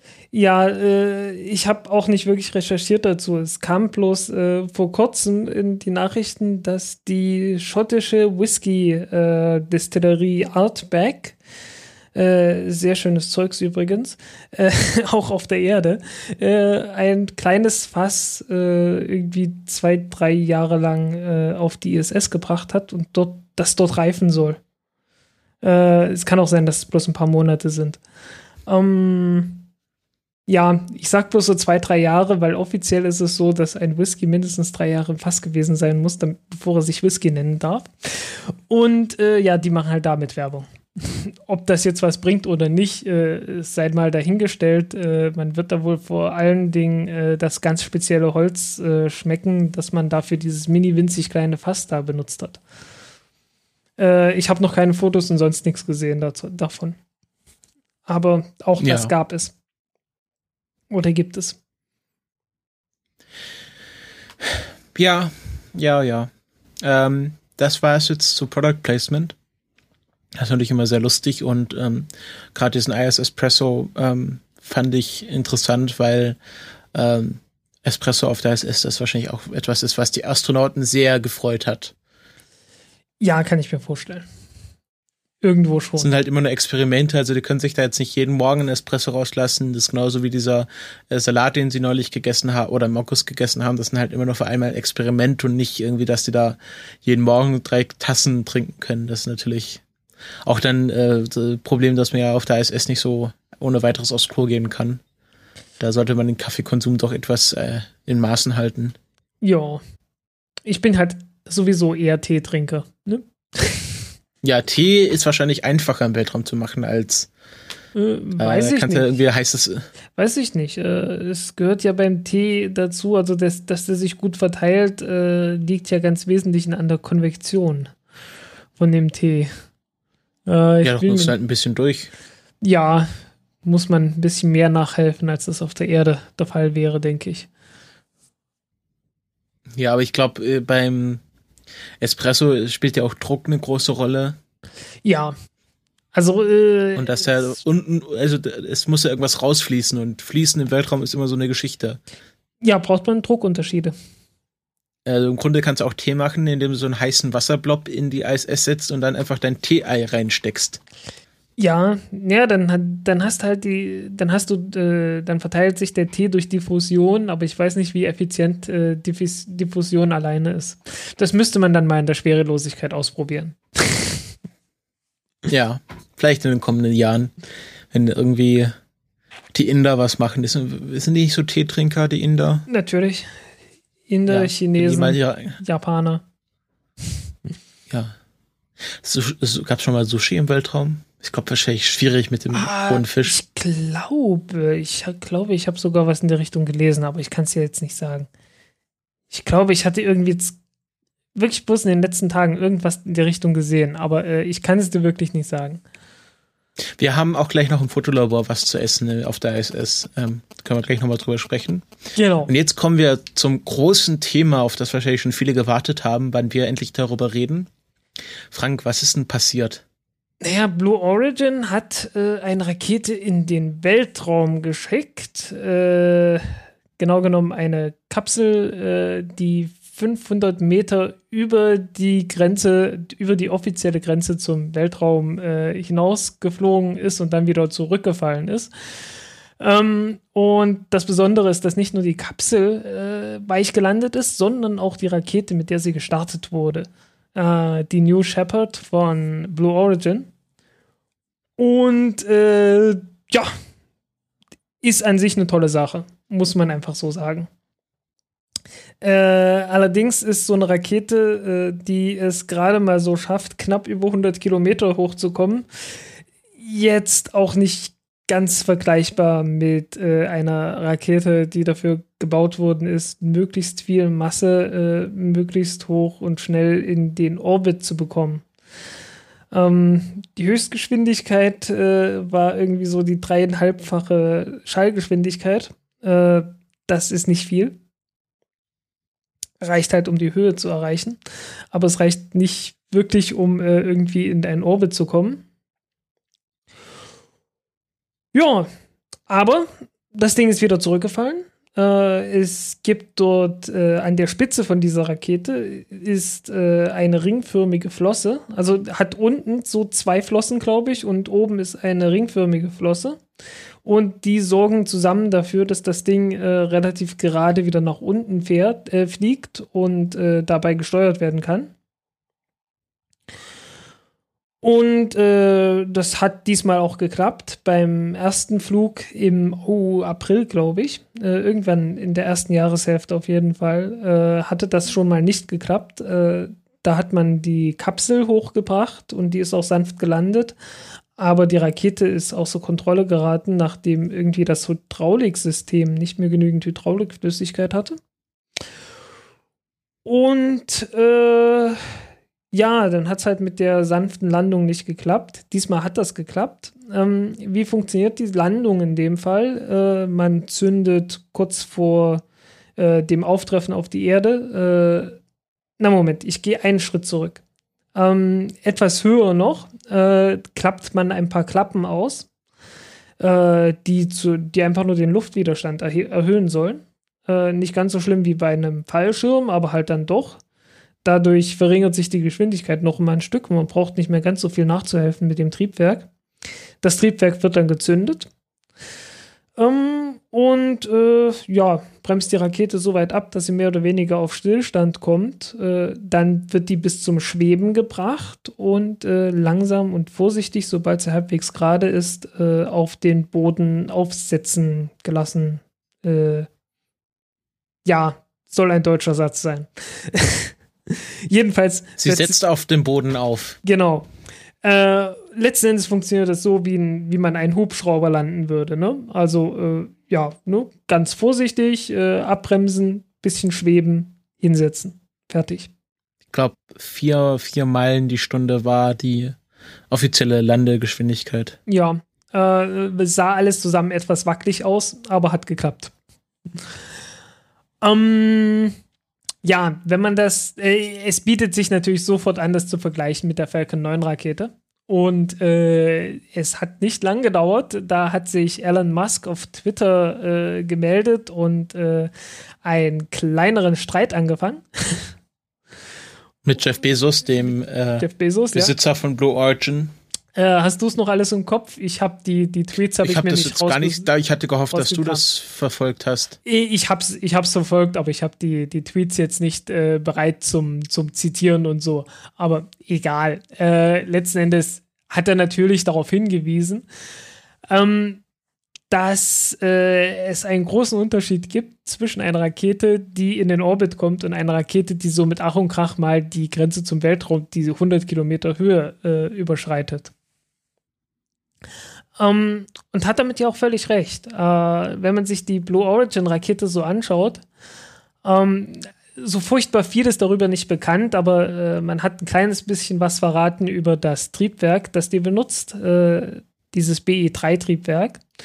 Und das kann, äh, also hat eigentlich einen Schub von, soweit ich weiß, 50 Tonnen und äh, kann gedrosselt werden auf 20 Prozent äh, von dem normalen Schub. Und äh, das alleine reicht schon, um die Rakete dann halt schweben zu lassen. Das heißt allerdings auch, dass diese Rakete verdammt schwer sein muss. Also wenn, wenn, der, wenn der Treibstoff raus ist. Ähm, also das Leergewicht der Rakete. Das Leergewicht der Rakete ist wirklich sehr hoch. Äh, wenn man das mal vergleicht mit der Falcon 9 Rakete, äh, die hat bekanntlich neun Triebwerke äh, neun davon werden, äh, acht von diesen neuen Triebwerken werden abgeschaltet bei der Landung. Also es ist nur noch eins da. Äh, dieses Triebwerk wird dann gedrosselt auf äh, so etwas mehr als die Hälfte vom Schub, so dass der Restschub dann irgendwas so 6, 7 Prozent ist. Und dieser Schub ist immer noch so viel, äh, dass die Rakete nicht schweben kann. Also es hat immer noch mehr Schub, als was die Rakete wiegt. Äh, die Falcon 9 Rakete, so die, die erste Stufe, wiegt leer, glaube ich, hat so 4% des Gewichts, äh, wenn sie voll ist. Und äh, im Vergleich dazu, die Rakete von Blue Origin muss, äh, ja, ist die Frage, wie viel das genau ist. Äh, genaue Angaben gibt es nicht. Aber es muss weit über 20% sein. Also äh, die Rakete startet halt mit einem Schub von irgendwas um die 50 Tonnen, äh, führt eine Kapsel mit, die, wie ich schätze, vier bis fünf Tonnen wiegt. Äh, auch dazu sagt man nichts. Ähm, wie komme ich auf diese vier bis fünf Tonnen? Äh, das geht nur umständlich. Äh, denn es gab mal einen Test. Also die, diese Kapsel, die soll ja irgendwann bemannt fliegen mit Touristen, die möglichst zahl zahlungsstark sein sollen. Und dafür braucht die halt so ein Notfallsystem, damit sie, äh, damit sie bei Problemen von der Rakete wegfliegen kann. Und das wurde mal getestet. Vom Boden aus. Äh, das verwendet äh, Raketentriebwerk und man hat gesagt, diese Raketentriebwerke liefern einen Schub von 70.000 Pfund. Sind ja Amis. Äh, und wurde beim Test dann äh, getestet und das Ganze erreichte dabei eine Höhe von, ich glaube, äh, 2400 Fuß. Sind ja Amis. und wenn man sich dann das Ganze alles anschaut, ach ja, zwei Sekunden laufen die Triebwerke. Und daraus kann man dann, wenn man so ein paar Annahmen trifft, wie effizient werden wohl diese Triebwerke sein, jada jada, bin ich dann so grob gekommen auf eine Masse von vier bis fünf Tonnen die das Ding gehabt haben muss, damit sie die, die Höhe noch erreichen kann. Äh, alles nur, weil Blue Origin einfach nicht sagt, äh, einfach nicht mit der Sprache rausrückt, wie viel das Zeug alles wiegt. ja, äh, lange Rede, kurzer Sinn. Also die Raketenstufe muss irgendwie beim Start sowas um die 35 Tonnen wiegen. Äh, die Raketenstufe an sich nur 30 Tonnen, ne? weil äh, mit Treibstoff, aber ohne Kapsel obendrauf und äh, gedrosselt werden kann das Triebwerk bis auf minimal 8 Tonnen. Das heißt, die Rakete, wenn sie schweben können soll, äh, muss etwas mehr als 8 Tonnen wiegen am Ende, wenn sie leer ist. Also soll heißen, die Leermasse muss mindestens ein Viertel betragen. So 25 Prozent. Und äh, im Vergleich dazu, so eine, eine Kerosinrakete kommt so auf 4 Prozent. das Ding ist schon ziemlich schwer. Das Ding ist richtig, richtig schwer. Und äh, da hat man natürlich auch viel mehr Möglichkeiten und viel mehr Spielraum, äh, sich die ganze Aufgabe etwas leichter zu machen. Ne, man, man kann halt diese irgendwelche Flossen und Ruder anbringen, die wer weiß wie groß sein können, äh, wie man es halt gerade braucht. Man kann alles sehr stabil auslegen, einfach äh, weil man halt sagen kann, ja, wir haben es ja. Ne? Wir können hier noch ein bisschen mehr Masse verbraten das kann man jetzt nicht unbedingt machen, wenn man äh, sagt, wir müssen zusehen, dass wir möglichst viel Masse in einen Orbit hochbringen. Äh, wie man das halt mit einer Falcon 9 Rakete macht. Weil man darf ja nicht vergessen, äh, die, die New Shepard, die ist dafür entwickelt, dass sie halt mal kurz in diesen suborbitalen Orbit hochfliegt und möglichst unbedingt wieder in einem Stück landet weil das Ding ist zu teuer, um zu sagen, äh, ja, wir starten die und beim nächsten Mal gibt es dann halt eine neue. Die Falcon 9 Rakete dagegen äh, ist ja umgekehrt entwickelt worden. Ne? Die wurde dafür entwickelt, dass sie auf jeden Fall funktioniert, äh, auch wenn die, wenn dieses, äh, wenn die Wiederverwendung nicht klappt. Muss halt trotzdem noch äh, wirtschaftlich zu betreiben sein. Und das heißt, das Ding muss ziemlich leicht sein. Und äh, ja, das hat man halt auch gemacht und äh, hat und versucht jetzt äh, von dieser Basis heraus äh, eine wiederverwendbare Rakete zu entwickeln und das ist erheblich schwerer. Weil wie sieht das Landemanöver von einer Falcon 9 Rakete aus? Äh, erstens, das Ding fliegt hoch. Äh, die Stufen werden getrennt bei sechsfacher Schallgeschwindigkeit, also äh, nochmal eine ganze Ecke höher als bei Blue Origin. Dann muss sich die Raketenstufe umdrehen. Dann werden drei von den neuen Raketentriebwerken ge äh, gezündet, um die ganze Rakete abzubremsen. Weil. Äh, die hat ja dann auch noch eine äh, horizontale Geschwindigkeit. Genau, ja. Und äh, das muss man abbremsen, weil man hat festgestellt, bei so hohen Geschwindigkeiten, wenn man, wenn die dann wieder in die dichtere Erdatmosphäre reinkommt, äh, übersteht das die Rakete nicht das sind einfach die, die aerodynamischen Kräfte, die da dran rumzerren, sind dann einfach zu groß. Deswegen muss man die erstmal abbremsen. Ja, das macht man dann. Und äh, dann bremst man die über den Boden nochmal ab. Äh, ich glaube, insgesamt sind's, muss es dreimal neu gestartet werden. Also man erstmal gibt es diesen Boostback, äh, der halt die, die, äh, ja, je nachdem, also äh, man hat ja durchaus vor, die Raketenstufe zurückzubringen zum Cape Canaveral, nachdem man sie gestartet hat. Und dafür braucht man ein Boostback-Manöver, ne? Wo, damit die Raketenstufe halt praktisch in die andere Richtung zurückfliegt. Und dann braucht man nochmal ein Bremsmanöver. Und ganz am Ende braucht man dann halt noch dieses Landemanöver. Und äh, alles, was man bei diesem Landemanöver hat, ist halt ein Triebwerk und man kann dieses eine Triebwerk nicht so weit drosseln, dass der Schub kleiner wäre als äh, oder genauso groß wäre wie das Restgewicht von der Stufe. das ist eine ganz witzige Angelegenheit, äh, weil das heißt, man hat nur eine Chance zu landen. Äh, die Raketen, also man, man hat halt eine gewisse Geschwindigkeit, äh, mit der sich die Rakete nach unten bewegt. Dann zündet man das Triebwerk und das Triebwerk bremst jetzt äh, die Rakete auf jeden Fall die ganze Zeit ab. Und wenn irgendwann äh, Geschwindigkeit null kommt und man schaltet das Triebwerk nicht ab in dem Moment, dann steigt die Rakete wieder nach oben weil der Schub halt immer größer ist als das Gewicht. Ja.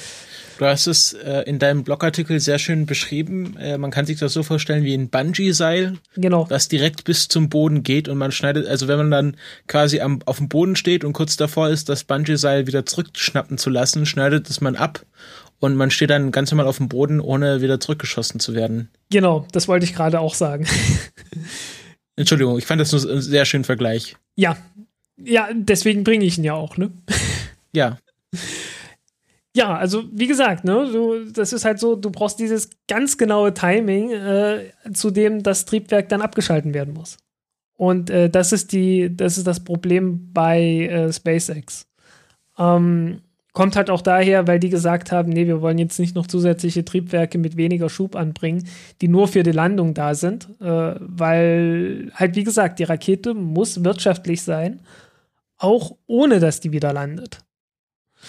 No? Also äh, die ist halt nicht von Anfang an darauf ausgelegt, dass sie landen kann, sondern äh, das ist halt so das Zweite und man will das Ganze möglichst gut, möglichst kostengünstig und möglichst ohne zu viel zusätzliches Gewicht irgendwie hinkriegen. Äh, und das ist eine sehr viel größere Herausforderung. Und äh, mhm. dass da der, der Elon Musk ein kleines bisschen angepisst reagiert, äh, kann ich gut verstehen. Dazu muss man ja auch sagen, äh, Blue Origin hat äh, irgendwie ein Patent angemeldet äh, für die Landung auf einem Schiff über Wasser. Und, Und da hat SpaceX gesagt, nein. Genau. also so ein bisschen, äh, die, diese Frotzeleien kommen nicht ganz von ungefähr. Ja. Ich, ich fand dieses Video ja sehr, sehr protzig, das sie da gemacht haben von ja. Blue Origin wo dann erstmal die, also es ist gut gemacht, es macht irgendwie Bock auf Weltraum, aber dann, dann sieht man auch so, wie der, wie Jeff Bezos dann in den, in den Mission Control kommt und seinem Flight Controller irgendwie auf die Schulter klopft und dann am Schluss, wo er mit dem Cowboy-Hut vor der Rakete steht und irgendwie eine Champagnerflasche köpft und äh, erstmal wie bei der Formel 1 Dusche im Champagner nimmt, das ist alles sehr, dafür, dass sie da eigentlich nur mal kurz beim Weltraum Hallo gesagt haben und SpaceX schon irgendwie Dinge zur ISS gebracht haben. Und das noch ja, weit also, drüber hinaus. Ja, also die fanden sich dann schon sehr, sehr cool. Ja, so, also sehr viel cooler, als sie hätten sein dürfen oder sollen.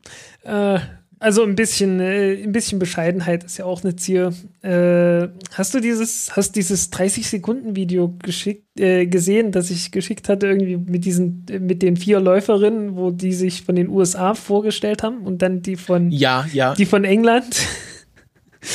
ich, also wo, äh, so eine Siegerehrung oder was?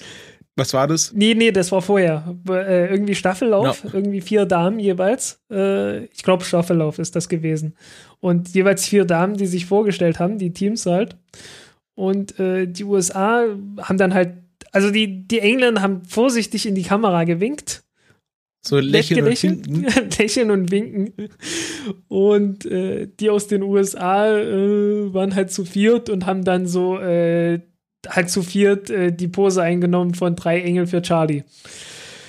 Und äh, sich halt gefeiert bis zum geht nicht mehr.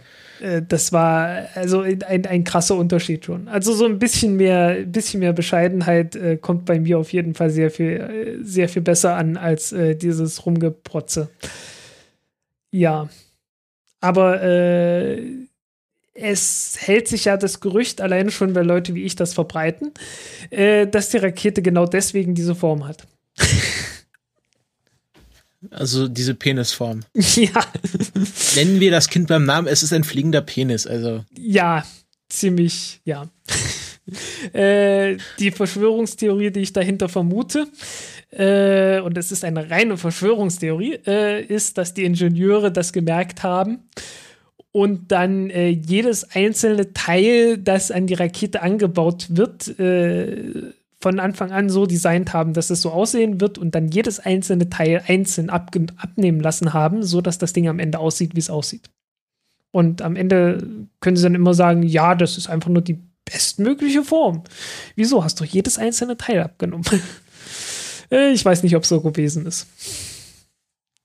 Äh, ich meine, auf jeden Fall. ich meine, völlig, äh, völlig an Haaren herbeigezogen ist die Form nicht. Äh, das Ding muss ja äh, praktisch rückwärtig wieder nach unten fallen und dabei möglichst aerodynamisch sein.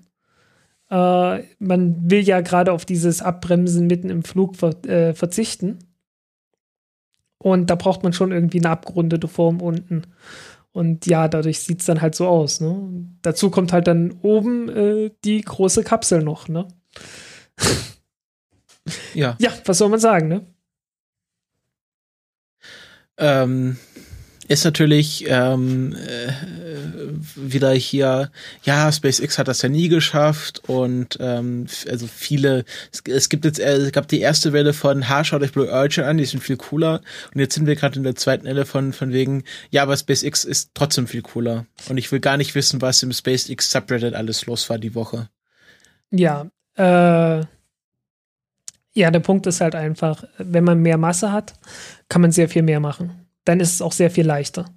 Und äh, so im, im, Vergleich zur vollen Masse wiegt halt die Rakete von Blue Origin mindestens viermal so viel. Und da hat man schon viel ja. mehr, hat man viel mehr Spielraum. Es ist natürlich auch, wenn, das, wenn du so einen schon von sich aus schweren Klotz hast, hast du natürlich auch wenig Spielraum beim, bei der Nutzlast. Ja, äh, habe ich ja versucht auszurechnen. Deswegen, deswegen habe ich diesen ganzen äh, das ganze Zeug gemacht, äh, wie schwer ist jetzt eigentlich diese Kapsel gewesen, weil das ist ja letztendlich die Nutzlast von der Rakete. Und man kann sich ja überlegen, okay, was ist, wenn man jetzt anstelle von dieser Kapsel einfach ein paar Raketenstufen oben drauf stellt und äh, vielleicht nur einen Satelliten da drüber? Wie viel könnte das Ding dann hochbringen? Und äh, ja, also so Ergebnis sind sowas wie 200 bis 300 Kilogramm in einen niedrigen Erdorbit äh, was für eine 35 bis 40 Tonnen Rakete äh, ziemlich wenig ist. ja. Ähm. Vor allen Dingen, äh, wenn man bedenkt, dass die erste Stufe mit Wasserstoff angetrieben wird, was halt äh, ein Treibstoff ist, der eigentlich als äußerst effizient verschrien ist. Mhm.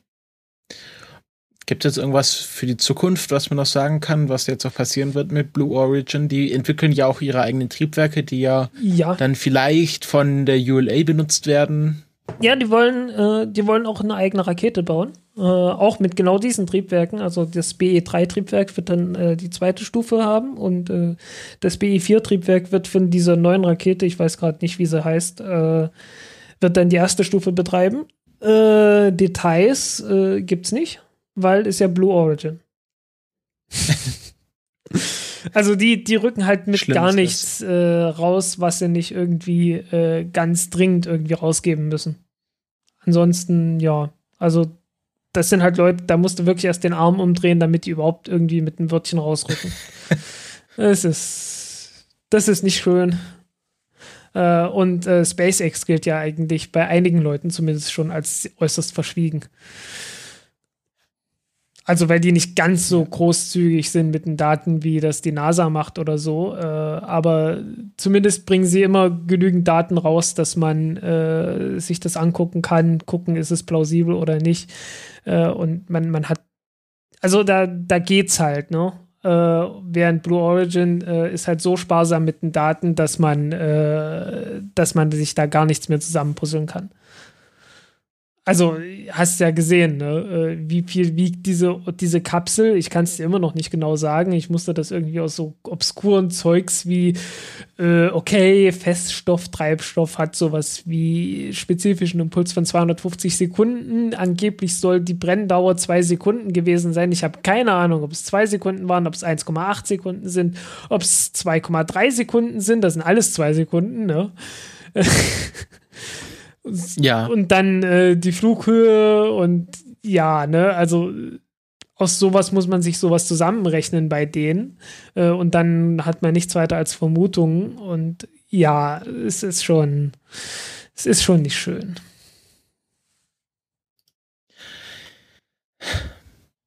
kommen wir zu ähm, anderen Themen, die besser funktioniert haben oder ähm, äh, vielversprechender, was sagt man da? Ähm, vielversprechender sind. Ja. Jetzt habe ich mein Trello wieder verloren, genau hier. Ähm, wir kommen jetzt zu Experiment, Experimenten, was sich ja der Erik gewünscht hat. Experimente, was macht man damit? Was passiert da? Und ähm, mir ist äh, auf Twitter ein, ein, ein, Foto ins Auge gefallen, wo Chell Lindgren, ich habe immer früher Kyle Lindgren gesagt, das ist natürlich falsch, man spricht den Chell Lindgren aus, der Kompott hat mich darauf hingewiesen. Und ähm, der hast jetzt äh, Zinnia-Blumen angepflanzt. Also das sind so rote Korbblütler nennt man das, also so, so, so, ja, so eine rote Blume, wie man sich so so eine Blume klassischer, klassischerweise vorstellt, also nichts Ausgefallenes. Und ähm, das ist äh, das Experiment, was wir schon im August erwähnt hatten. Da haben die ja ihren Salat geerntet, diesen ähm, Red Lettuce, ähm, diesen roten, ja, Salat. Jo. Und das Experiment heißt äh, Veggie One oder äh, VEG 01, die ist die offizielle Experimentbezeichnung. Und nachdem äh, diese Salaternten und äh, Verzehren äh, erfolgreich äh, vonstatten gegangen ist, ähm, ging man jetzt in die zweite Phase, weil man hatte, äh, als dieses Experiment hochgeschossen wurde, nicht nur Salatsamen äh, da beigelegt, sondern auch Zinjasamen.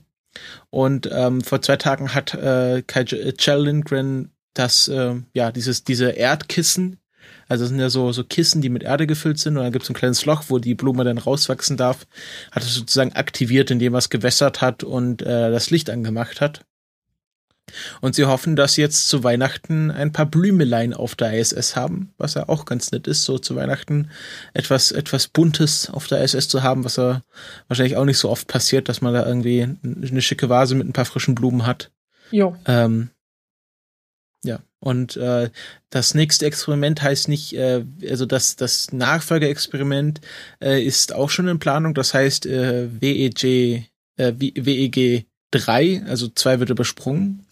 Und ähm, also Veggie Free und da will man jetzt äh, Eis, ich glaube Eisbär, Eisbär, also eine japanische Sorte vom Eisbergsalat oder ich glaube im Englischen heißt das ja irgendwie China, China Cabbage. Dann ist China-Kohl. China dann ist China-Kohl. Ähm, dann ist es richtiger China-Kohl.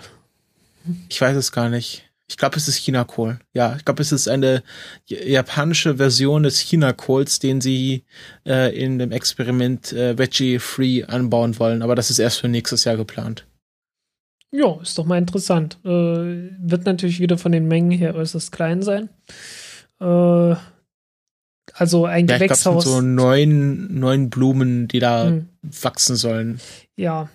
Naja, auf ein eigenes Gewächshaus auf der ISS oder auf irgendeiner Raumstation wird man wohl noch eine Weile warten müssen. Ja, das glaube ich auch. Dann habe ich noch ein zweites Experiment, wo jetzt äh, Sachen vorangegangen sind. Ähm, wir hatten ja die ähm, Ludmilla mal im Podcast und die hat ja schon damals von ExoMars 2018 erzählt. Und ähm, da wurden jetzt die europäischen Experimente für ausgewählt. Also das ist äh, ExoMars ist eine Kooperation zwischen den Russen und den Europäern.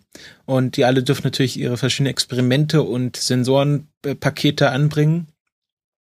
Und äh, für äh, die ESA gibt es jetzt zwei Experimente, die bei ExoMars 2018 mitfliegen. Also zwei Experimente, die von der ESA geleitet werden. So muss man das sagen. Das ist einmal der Lander Radio Science Experiment oder kurz LARA. Ähm, und das soll die innere Struktur von, vom Mars untersuchen ähm, und die genaue Neigung und Rotation berechnen und auch wie sich die Neigung verändert, wenn die Eismassen in den Polarkappen sich von der Atmosphäre quasi verfestigen oder wieder verdampfen. Das ähm, ist mal genau. eine interessante Sache, ja.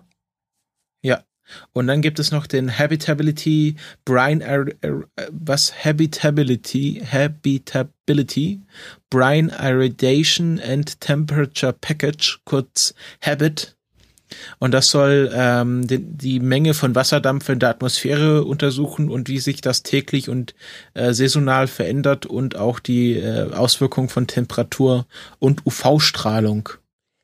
Ja, also wahrscheinlich schaut man einfach, äh, was passiert, wenn äh, dieses, man hat ja flüssiges Wasser gefunden, ne? also so, so äh, halt äh, Salzlauge letzten Endes.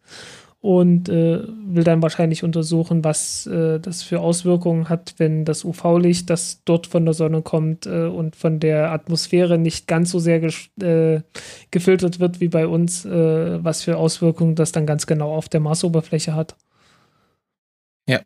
Und ähm, dann gibt es noch vier Sensorenpakete, die bei russischen Experimenten dabei sind, also die halt äh, nur einzelne Funktionen erfüllen. Und dann der ähm, russischen Experimenten zuspielen sozusagen. Und dieses ExoMars, das ist ja ganz interessant. Das ist ja einmal ein Lander und aus diesem Lander fährt dann der Rover sozusagen von der Rampe runter. Und der Lander soll für ein Erdjahr Experimente vollfüllen, äh, also die sollen beide, glaube ich, ein Jahr etwa geplant funktionieren. Und der Rover fährt dann einfach los und die Lander macht halt an der Umgebung, wo er gelandet ist, Experimente. Ja, ist ja eine gute Idee. Und dieser Rover hat, hat ja dann diesen wirklich großen Bohrer dabei. Wie tief will man da in die Marskruste reinbohren? Weiß ich nicht. Äh, 20 Meter? Nee, nee, nee. Ich glaube ein, zwei Meter, mehr nicht. Genau, zwei Meter waren es. Aber wirklich wesentlich tiefer als das, was jetzt äh, Curiosity machen kann. Ja, also ich meine Curiosity oder auch Opportunity, äh, die kratzen ja bloß dran. Ja, und das soll jetzt wirklich die kommen, da, dass die man kommen ja nicht, für mehrere. Die kommen nicht viel tiefer als ein Hund auf der Wiese. ja. Also will man jetzt wirklich für mehrere Minuten da in die Erd, äh, in die Marserde äh, Erde rein. Ich glaube eher Stunden bis Tage. Auf jeden Fall ziemlich lang, ziemlich lange und das ist wahrscheinlich so das Interessanteste, was äh, ExoMars 2018 machen soll. Ähm, der Rover heißt übrigens Scapiarelli ähm, den wir vielleicht. Äh, ich kenne den, ich kenn den bloß von einem Mondkrater, muss also ein Astronom gewesen sein. ja, Scapiarelli, das, das gibt auch einen Marskrater. Ähm, ähm, wer The Martian gesehen hat, Scapiarelli ist der Zielpunkt von äh, Mark Watney. Da ist nämlich, äh, kann er nämlich zur wieder vom Mars wegkommen. Genau. Was ist denn äh, hier Elsa Scapiarelli? Nee. Modeschöpferin, das war sie nicht. Genau, äh, Giovanni Scapiarelli, ähm, der von 1835 bis 1910 geboren hat, äh, gelebt hat, geboren hat, was ein doofes. ähm, der hat ähm, Schaffex Astronom, ich recherchiere schon wieder während der Sendung Planeten, Beobachtungen von Merkur, Venus und dem Mars gemacht. Ähm, Ach Mensch, das war der Mensch, das war der Mensch mit den Marskanälen. Das, das kann sein, genau. Äh, genau, jetzt, er hat die, Mars, genau, ein, Marskanäle. Ja, ja. ja. ja. ähm, und nach ihm ist ein ähm, Marskrater benannt. Ähm, und daher kenne ich das, weil das in The Martian eine größere Rolle spielt, dieser Scapiarelli-Krater.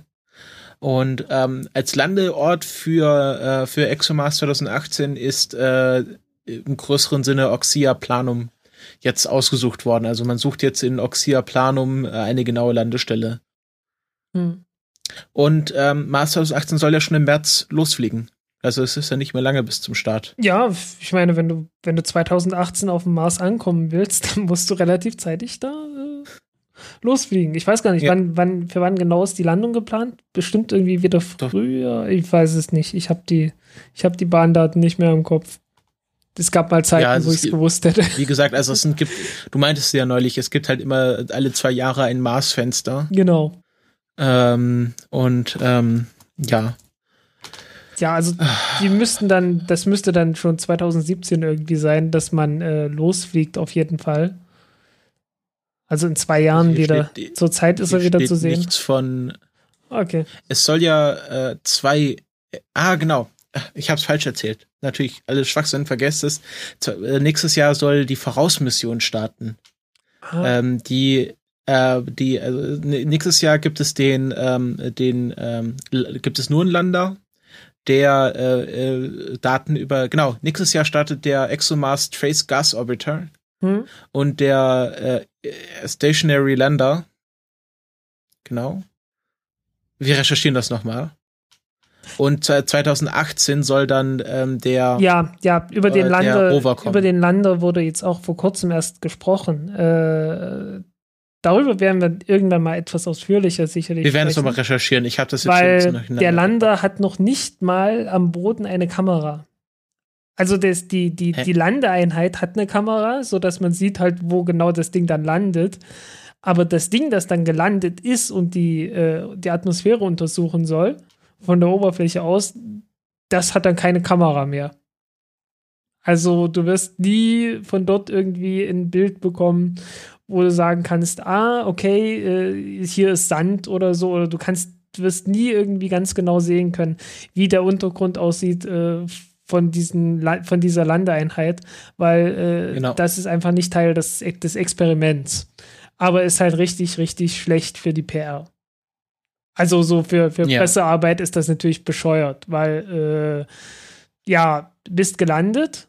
Äh, wenn das erfolgreich ist, äh, ist ja schön und gut, aber du kannst halt nichts zeigen. Äh, und äh, ist auch insgesamt schlecht. Also einfach bloß in, also einfach Bilder von verschiedenen Landestellen zu haben, äh, man weiß halt nicht, was man dort vorfindet. Äh, es kann halt trotzdem sein, dass dort irgendwas Interessantes ist, auch wenn es jetzt nicht Teil des, des Experiments an sich ist, dass man da dort geplant hat. Aber äh, irgendwie so, so mehr Daten sind halt immer gut. Gerade wenn es ein Ort ist wie der Mars. Ich habe jetzt noch mal alles nachgeschaut, also ich habe Schwachsinn erzählt. 2016 startet auf einer Protonrakete ähm, der ExoMars Trace Gas Orbiter der ESA und der Schiaparelli äh, Lander und 2018 startet ein russischer Lander mit einem ESA-Rover drin. Das sind also der ESA-Lander und der ESA-Rover fliegen bei zwei verschiedenen Missionen mit, die aber beide zu ExoMars gehören. Das ist sehr kompliziert. Ja. Okay, ja, und, wusste ich, wusste genau, ich selber nicht. Fall ich hatte es, äh, ich hatte irgendwie all, von allem irgendwas im Kopf gehabt, aber ich kannte es auch nicht genau, wie das jetzt äh, aussehen ja. sollte. Und auf jeden, äh, auf jeden Fall, Scapiarelli fliegt äh, im März mit. Jo. So, und. Und ich glaube, da wird auch dann Lara und alles mitfliegen, was ich vorhin erzählt habe. Jo. So, vorhin haben wir über äh, Raumfahrt und Essen gesprochen. Hauptsächlich Essen natürlich im Orbit, aber jetzt reden wir über Raumfahrt und Essen äh, am Boden äh, in einer Kombination, die man bisher sicherlich, an die man bisher sicherlich noch nicht so gedacht hatte. Denn es wurde ein Teil einer Falcon 9 Rakete angespült vor der Küste von England. Äh, genauer genommen vor der. Genauer genommen äh, vor, auf der Insel Scilly, äh, vor der Küste von Cornwall. Und nicht, wie ich gedacht habe, Sicily. ja. Äh, aber ich habe die Insel auch erstmal im Kanal vermutet, also im Ärmelkanal. Ich dachte, es wäre eine von diesen Kanalinseln, aber nein, äh, ist vor Cornwall. Und äh, dieses Teil, das dort äh, angespült wurde, ist äh, Teil der Interstage, also äh, von diesem, diesem Metallkranz, der zwischen der ersten und der zweiten Stufe ist, von einer Falcon 9 Rakete von CRS-4 gewesen die vor, lass mich lügen, vor zwei Jahren gestartet wurde und inzwischen halt dort angelangt ist. Und sie war übersät von Muscheln. Äh, es sind so viele Muscheln gewesen. Äh, also, dass man es teilweise echt kaum noch erkennen konnte. Also, äh, das, das Logo konnte man schon noch sehen, aber das Ding ist wirklich komplett voll. Äh, das Ding ist trotzdem noch geschwommen. Warum? Naja, das Ding besteht aus Aluminium und äh, das ist so ein Sandwich mit äh, einer Wabenstruktur innen drin. So heißen, das Ding ist luftgefüllt. Deswegen kann das Ding auch schwimmen. Ähm, und äh, irgendein Koch hat das gesehen, also irgendein Koch mit äh, mindestens vier Restaurants und so, äh, hat das gesehen und hat dann auf Twitter gesagt, äh, schaut euch all die Muscheln an, da können wir ganz, ganz bestimmt äh, irgendwas Tolles draus machen. Und ja, Ganz ja, lustig. SpaceX äh, also, Muschelsuppe. Ja, die SpaceX Muschelsuppe. Äh, ich weiß es nicht, ob das, äh, ob das was wird, äh, ob da irgendwas draus geworden ist. Äh, wenn, dann werden wir sicherlich was äh, davon hören. Ich ja. fände es jedenfalls eine richtig coole Aktion. Ja. Ist, ist sehr interessant. Ich, wenn da irgendwie Elon Musk mal nach Britannien fliegt, ob er dann irgendwie sich eine Muschelsuppe von seiner eigenen Rakete geben lässt. Ja, das wäre jedenfalls mal ganz lustig. Äh, Und ich habe jetzt noch ein anderes Essensthema vorbereitet, ganz spontan. Ähm, nämlich, es war ja am Donnerstag, war ja Thanksgiving in den USA. Yep. Und da, ähm, ich habe ja schon in der letzten Folge am Schluss äh, so ein in kleines Interview mit äh, Jill Lindgren und Scott Kelly dran gehängt, wo sie so ein bisschen erklären, was sie dieses Jahr zu Thanksgiving auf der ISS essen. Und da gab es einen sehr lustigen Austausch zwischen äh, seinem Zwillingsbruder Mark, ich glaube, ich glaub, Mark Kelly heißt er, ähm, der gerade auf der Erde ist. Also sie machen ja gerade diese Zwillingsstudie. Genau, ja. Und der hat halt so getwittert, ähm, ah, sch schau mal hier, was, was wir für ein schönes äh, Thanksgiving-Essen haben mit Truthahn und Stuffing, also alles, was dazu gehört. und äh, sag mal, Scott, was isst du denn auf der ISS heute Abend? Und dann hat er so getwittert, äh, gab es halt dieses Foto, ähm, wo er drunter geschrieben hat, Brown in the Bag wo man dann halt die verschiedenen Packungen gesehen hat mit irgendwelchen Pasten und Soßen und äh, irgendwelchen Tabletten. Es äh, sah nicht sehr festlich aus. Aber ähm, es gehört ja schon ein bisschen mit zur Tradition, dass man fragt, was die amerikanischen ISS-Astronauten zu Thanksgiving haben, weil da gibt's auch immer unterschiedliche Sachen, irgendwie Truthahn und äh, Corn und äh, Kartoffelgratin gab's dieses Jahr und dieses Candid Candied Jam, also irgendwie so eine, so eine äh, Marmelade mit irgendwelchen Bohnen drin. Hm. Ähm, ja, und das Foto fand ich sehr lustig, weil da so dieser direkte Vergleich zwischen äh, ein Thanksgiving-Tisch auf der Erde und ein Thanksgiving-Tisch auf der ISS gab. Ja, ist nicht so appetitlich. ja. Ist halt beides mal toter Vogel. Jo. Gut, kommen wir äh, zum Abschluss dieser Sendung und wir gehen in den Serviceteil über. Genau, und da und fliegt, da warte mal ganz kurz, da fliegt dann nämlich auch ein Vogel, nämlich ein Schwan mit. Oder Schwan auf äh, Lateinisch gesagt Cygnus. Genau. Ähm, aber erst möchte ich noch mal ganz kurz auf Lisa hinweisen. Das letzte Mal, weil äh, Lisa fliegt am Mittwoch. Mittwoch, äh, der 2. Dezember 2015, 5.15 Uhr am Morgen, startet Lisa Pathfinder. Und die haben jetzt auch eine neue Webseite gestartet, wo das äh, visuell sehr schön aufbearbeitet ist. Und das Lustige ist, diese Webseite gibt es auch auf Klingonisch. Also da gibt es so einen Countdown und den kann man auch so ein bisschen vorspulen. Da gibt es so Animationen, okay, Lisa startet, Abdockung der ersten Stufe, Abdockung der zweiten Stufe und ich glaube äh, im März es sind, 2016, vier, es sind vier Stufen, das ist etwas repetitiv. Ja, ja, genau. Äh, und ich glaube, März, was, glaube ich, März oder Mai, irgendwas mit M, äh, beginnt dann wirklich die, äh, die, Auf die Arbeit des, dieses Messprojektes. Mit diesen zwei Ladungen, die dann Licht hin und her schicken. Hm. Und dann geht hier die Wissenschaft vonstatten. Ja, äh, man hat ja vor, dass man irgendwann die dritte und vierte Stufe von der Vega-Rakete durch eine Stufe ersetzt. Aber das dauert noch eine Weile. Ja, und ähm, jetzt kommen wir zu deinem Schwan. Ja. Der Cygnus-Frachter OA4 oder äh, Dick Slayton genannt. Ähm, also äh, Dick Slayton 2. Genau, Dick Slayton 2, weil Dick Slayton 1 ist ja, ähm, hat sich ja ein Wohlgefallen aufgelöst oder ein weniger Wohlgefallen. Ähm, das war ja diese Explosion des Zy Cygnus-Frachters. Wann war die? Äh, letztes Jahr im Oktober. Ah, schon, also fast schon über ein, also mehr als ein Jahr her. Ähm, und das ist jetzt sozusagen die, die Ersatzmission dafür und ähm, wird wieder Dick Slayton, also nach dem, äh, äh, nach dem äh, Mercury-Astronauten, der erst mit dem Apollo-Soyuz-Testprogramm fliegen durfte, ähm, benannt. Einer der, der großen Astronautenhelden der USA. Und äh, weiß man denn, was da irgendwie Interessantes drin ist in diesem Cygnus-Frachter? Oh, habe ich. Da hätte ich zuvor äh, recherchieren müssen. Es ist relativ vollgestopft. Äh, weil es ist halt lange nichts mehr geflogen und äh, nicht zu vergessen, Orbital Sciences, die haben einen Vertrag über 20 Tonnen, die geliefert werden müssen und die müssen dann halt geliefert werden. Äh, starten soll das Ding allerdings nicht mit einer Antares-Rakete, sondern mit einer Atlas V-Rakete. Die neue Antares, die kommt dann irgendwann nächstes Jahr. Okay. Ähm, also man, man sieht halt, ich, ich bin wirklich äh, vielleicht auch durchaus etwas exzessiv äh, fixiert auf irgendwelche Raketen. es ist, es ist, äh, ja. Ich glaube, es ist nicht viel Ja. gesünder oder ungesünder wie jede andere Fixierung, aber sie ist vorhanden. Das wollen wir auch nicht bestreiten. Das ist ja auch Teil dieses Podcastes.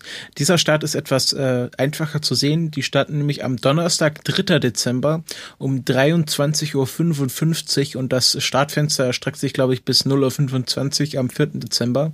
Aber ähm, ich nehme an, dass sie instantan starten werden, wenn es nicht irgendwas dazwischen kommt. Also 3. 3. Dezember, 23.55 Uhr Start von äh, Cygnus, äh, äh, Cygnus OA4 oder Dick Slayton 2 je nachdem, was einem lieber ist als Benamsung. Und das sind die Raketenstarts für die nächsten Woche. Ähm, und wir kommen Gibt's zur. gibt's zur zum Nikolaus nix? Zum 6. Au- äh, Dezember? ähm, nein, Gibt's ähm, nicht. es äh, muss schauen. Ähm, warte kurz. Ja. Ähm, Ach nee, warte. nichts gesehen. Ah, das war letztes Jahr gab es zu Weihnachten, kurz vor Weihnachten ist die Angara A5-Rakete gestartet. Das fand ich irgendwie ganz, lust hier- ganz lustig. Es steht hier für den 2. Dezember noch eine Proton-Rakete mit Garpun. Ähm, aber die hat keine Uhrzeit, deswegen habe ich hier nicht reingenommen. ah, okay. Das ist so ein russischer Militärsatellit. Ja, starten die halt auch ab und, Und zu. der, mal. der nächste Start, der ein Datum hat, ist dann erst äh, eine Rakot mit äh, Sentinel 3A. Das ist auch so ein ESA-Ding, glaube ich. Ja, äh, es gibt so eine Kooperation zwischen Europa und USA äh, und Russland äh, mit diesen Rokot-Raketen. Ich glaube, das ist sogar eine Kooperation mit dem DLR. Müsste ich aber nachschauen. Das habe ich so irgendwie im Kopf. Ich glaube, ich habe heute ein Foto gesehen, dass die, dass der Sent, äh, Sentinel, ähm, Sentinel jetzt irgendwie aufs Schiff verladen wurde und gerade übers Meer schippert. Hm. Ja, jedenfalls diese Rokot-Raketen, das sind letzten Endes umgebaute Rakot. Rakot. Äh, Raketen sind äh, letzten Endes umgebaute Interkontinentalraketen. Ah, okay, das waren die. Ich erinnere mich. Eine, eine von den vielen. Also Dnieper gehört noch dazu und Still und äh, eine, die mir jetzt gerade nicht einfällt. Start. Ich glaube, Start gab es auch noch. Ich glaube, Waren nicht Start die Verträge, die das sowas verhindert haben? Nee, es, es gab auch noch eine. Es gab auch noch eine Rakete, die so hieß. Und äh, ich glaube, kann sein, dass noch eine war. Äh, ja, also es gibt eine ganze Reihe davon. Ähm, das war's für den inhaltlichen Teil dieser Sendung. Jetzt kommen wir noch zum kleinen Werbeblock. Denn dieser Podcast wird ja von euch unterstützt oder ihr könnt diesen Podcast unterstützen. Ähm, dazu habt ihr zurzeit drei Möglichkeiten. Das erste ist Flatter. Und wir haben bei Flatter schon fleißige Unterstützer. Unterstützer. Wir haben da einmal den Ridos, der äh, die Folge 18 geflattert hat. Ähm, und die Folge 15. Ähm, und das, ja, der Rudimentor. Also das sind äh, hier alles fleißige Flatterer. Ähm, es wie immer, alle Angaben sind ohne Gewähr. Ich sehe nicht alle Flatterer, weil ähm, manche das von sich aus nicht wollen. Die können, man kann ja auch anonym flattern. Ähm, also jemand hat zum Beispiel anonym unsere Nullnummer geflattert. Danke. Ähm, dass, die, dass da jemand noch Dass die, dass die Nullnummer, her. dass die Nullnummer noch gehört wird. Das ist sehr schön. Ja. Aber es ist halt bei den meisten Und- Podcasts auch so, dass sich die, die Podcasts irgendwie weiterentwickeln. Ich habe ehrlich gesagt keine Ahnung, inwiefern wir uns weiterentwickelt haben oder zurückentwickelt haben. Es ist ein bisschen auf und ab. Äh, aber ja, Ja, Gesetz der Serie. Nach zwei guten Folgen kommen fünf schlechte und nach einer, äh, nach einer schlechten kommen zehn gute. Oh, ja, so oder so ähnlich, ne? Ähm, also ich, ich, ich vermute oder ich, also ich habe hier die, äh, 31 Flatterspenden für diesen Monat notiert, aber ich habe hier keine 31 Leute, die was geflattert haben. Demnach vermute ich stark, dass ich nicht alles sehe und ich kann leider nur die vorlesen oder hier lobend erwähnen oder danken, äh, die ich auch sehen kann. Und das ist der Redos und der Rudimentor für diesen Monat. Ja. Ähm, Ähm, wenn ihr Ihr könnt uns übrigens ja? auch über PayPal äh, unterstützen, aber ich glaube heute nicht, weil heute gab es irgendwie Probleme äh, bei PayPal. Äh, ja. Genau. Ähm, Also wenn ihr das, wenn ihr das ausgerechnet heute tun wolltet, dann probiert es doch einfach morgen nochmal. Ja, genau. Äh, über PayPal.me ist das sehr unkompliziert, wenn ihr schon PayPal-Account habt. Ähm, wenn ihr sagt, ich möchte euch irgendwie regelmäßig unterstützen, dann könnt ihr das über Patreon tun. Da haben wir auch den äh, lieben Valentin, der da tapfer ausharrt. Ähm, ihr könnt damit ab, glaube ich, einem Dollar im Monat seid ihr dabei. Und wenn ihr einen gewissen äh, Spendenbetrag äh, überschreitet, dann bekommt ihr auch äh, ja Aufkleber und ihr dürft euch Themen aussuchen. Das ist alles aufgelistet, ab wann das alles gilt. Und da ist auch aufgelistet, ab wie viel Spenden insgesamt wir uns vielleicht neue Sachen leisten können und äh, ja, Equipment erneuern können. Das seht ihr dann alles auf unserer Patreon-Kampagne, die auch in den Shownotes und auf der Blogseite generell verlinkt ist.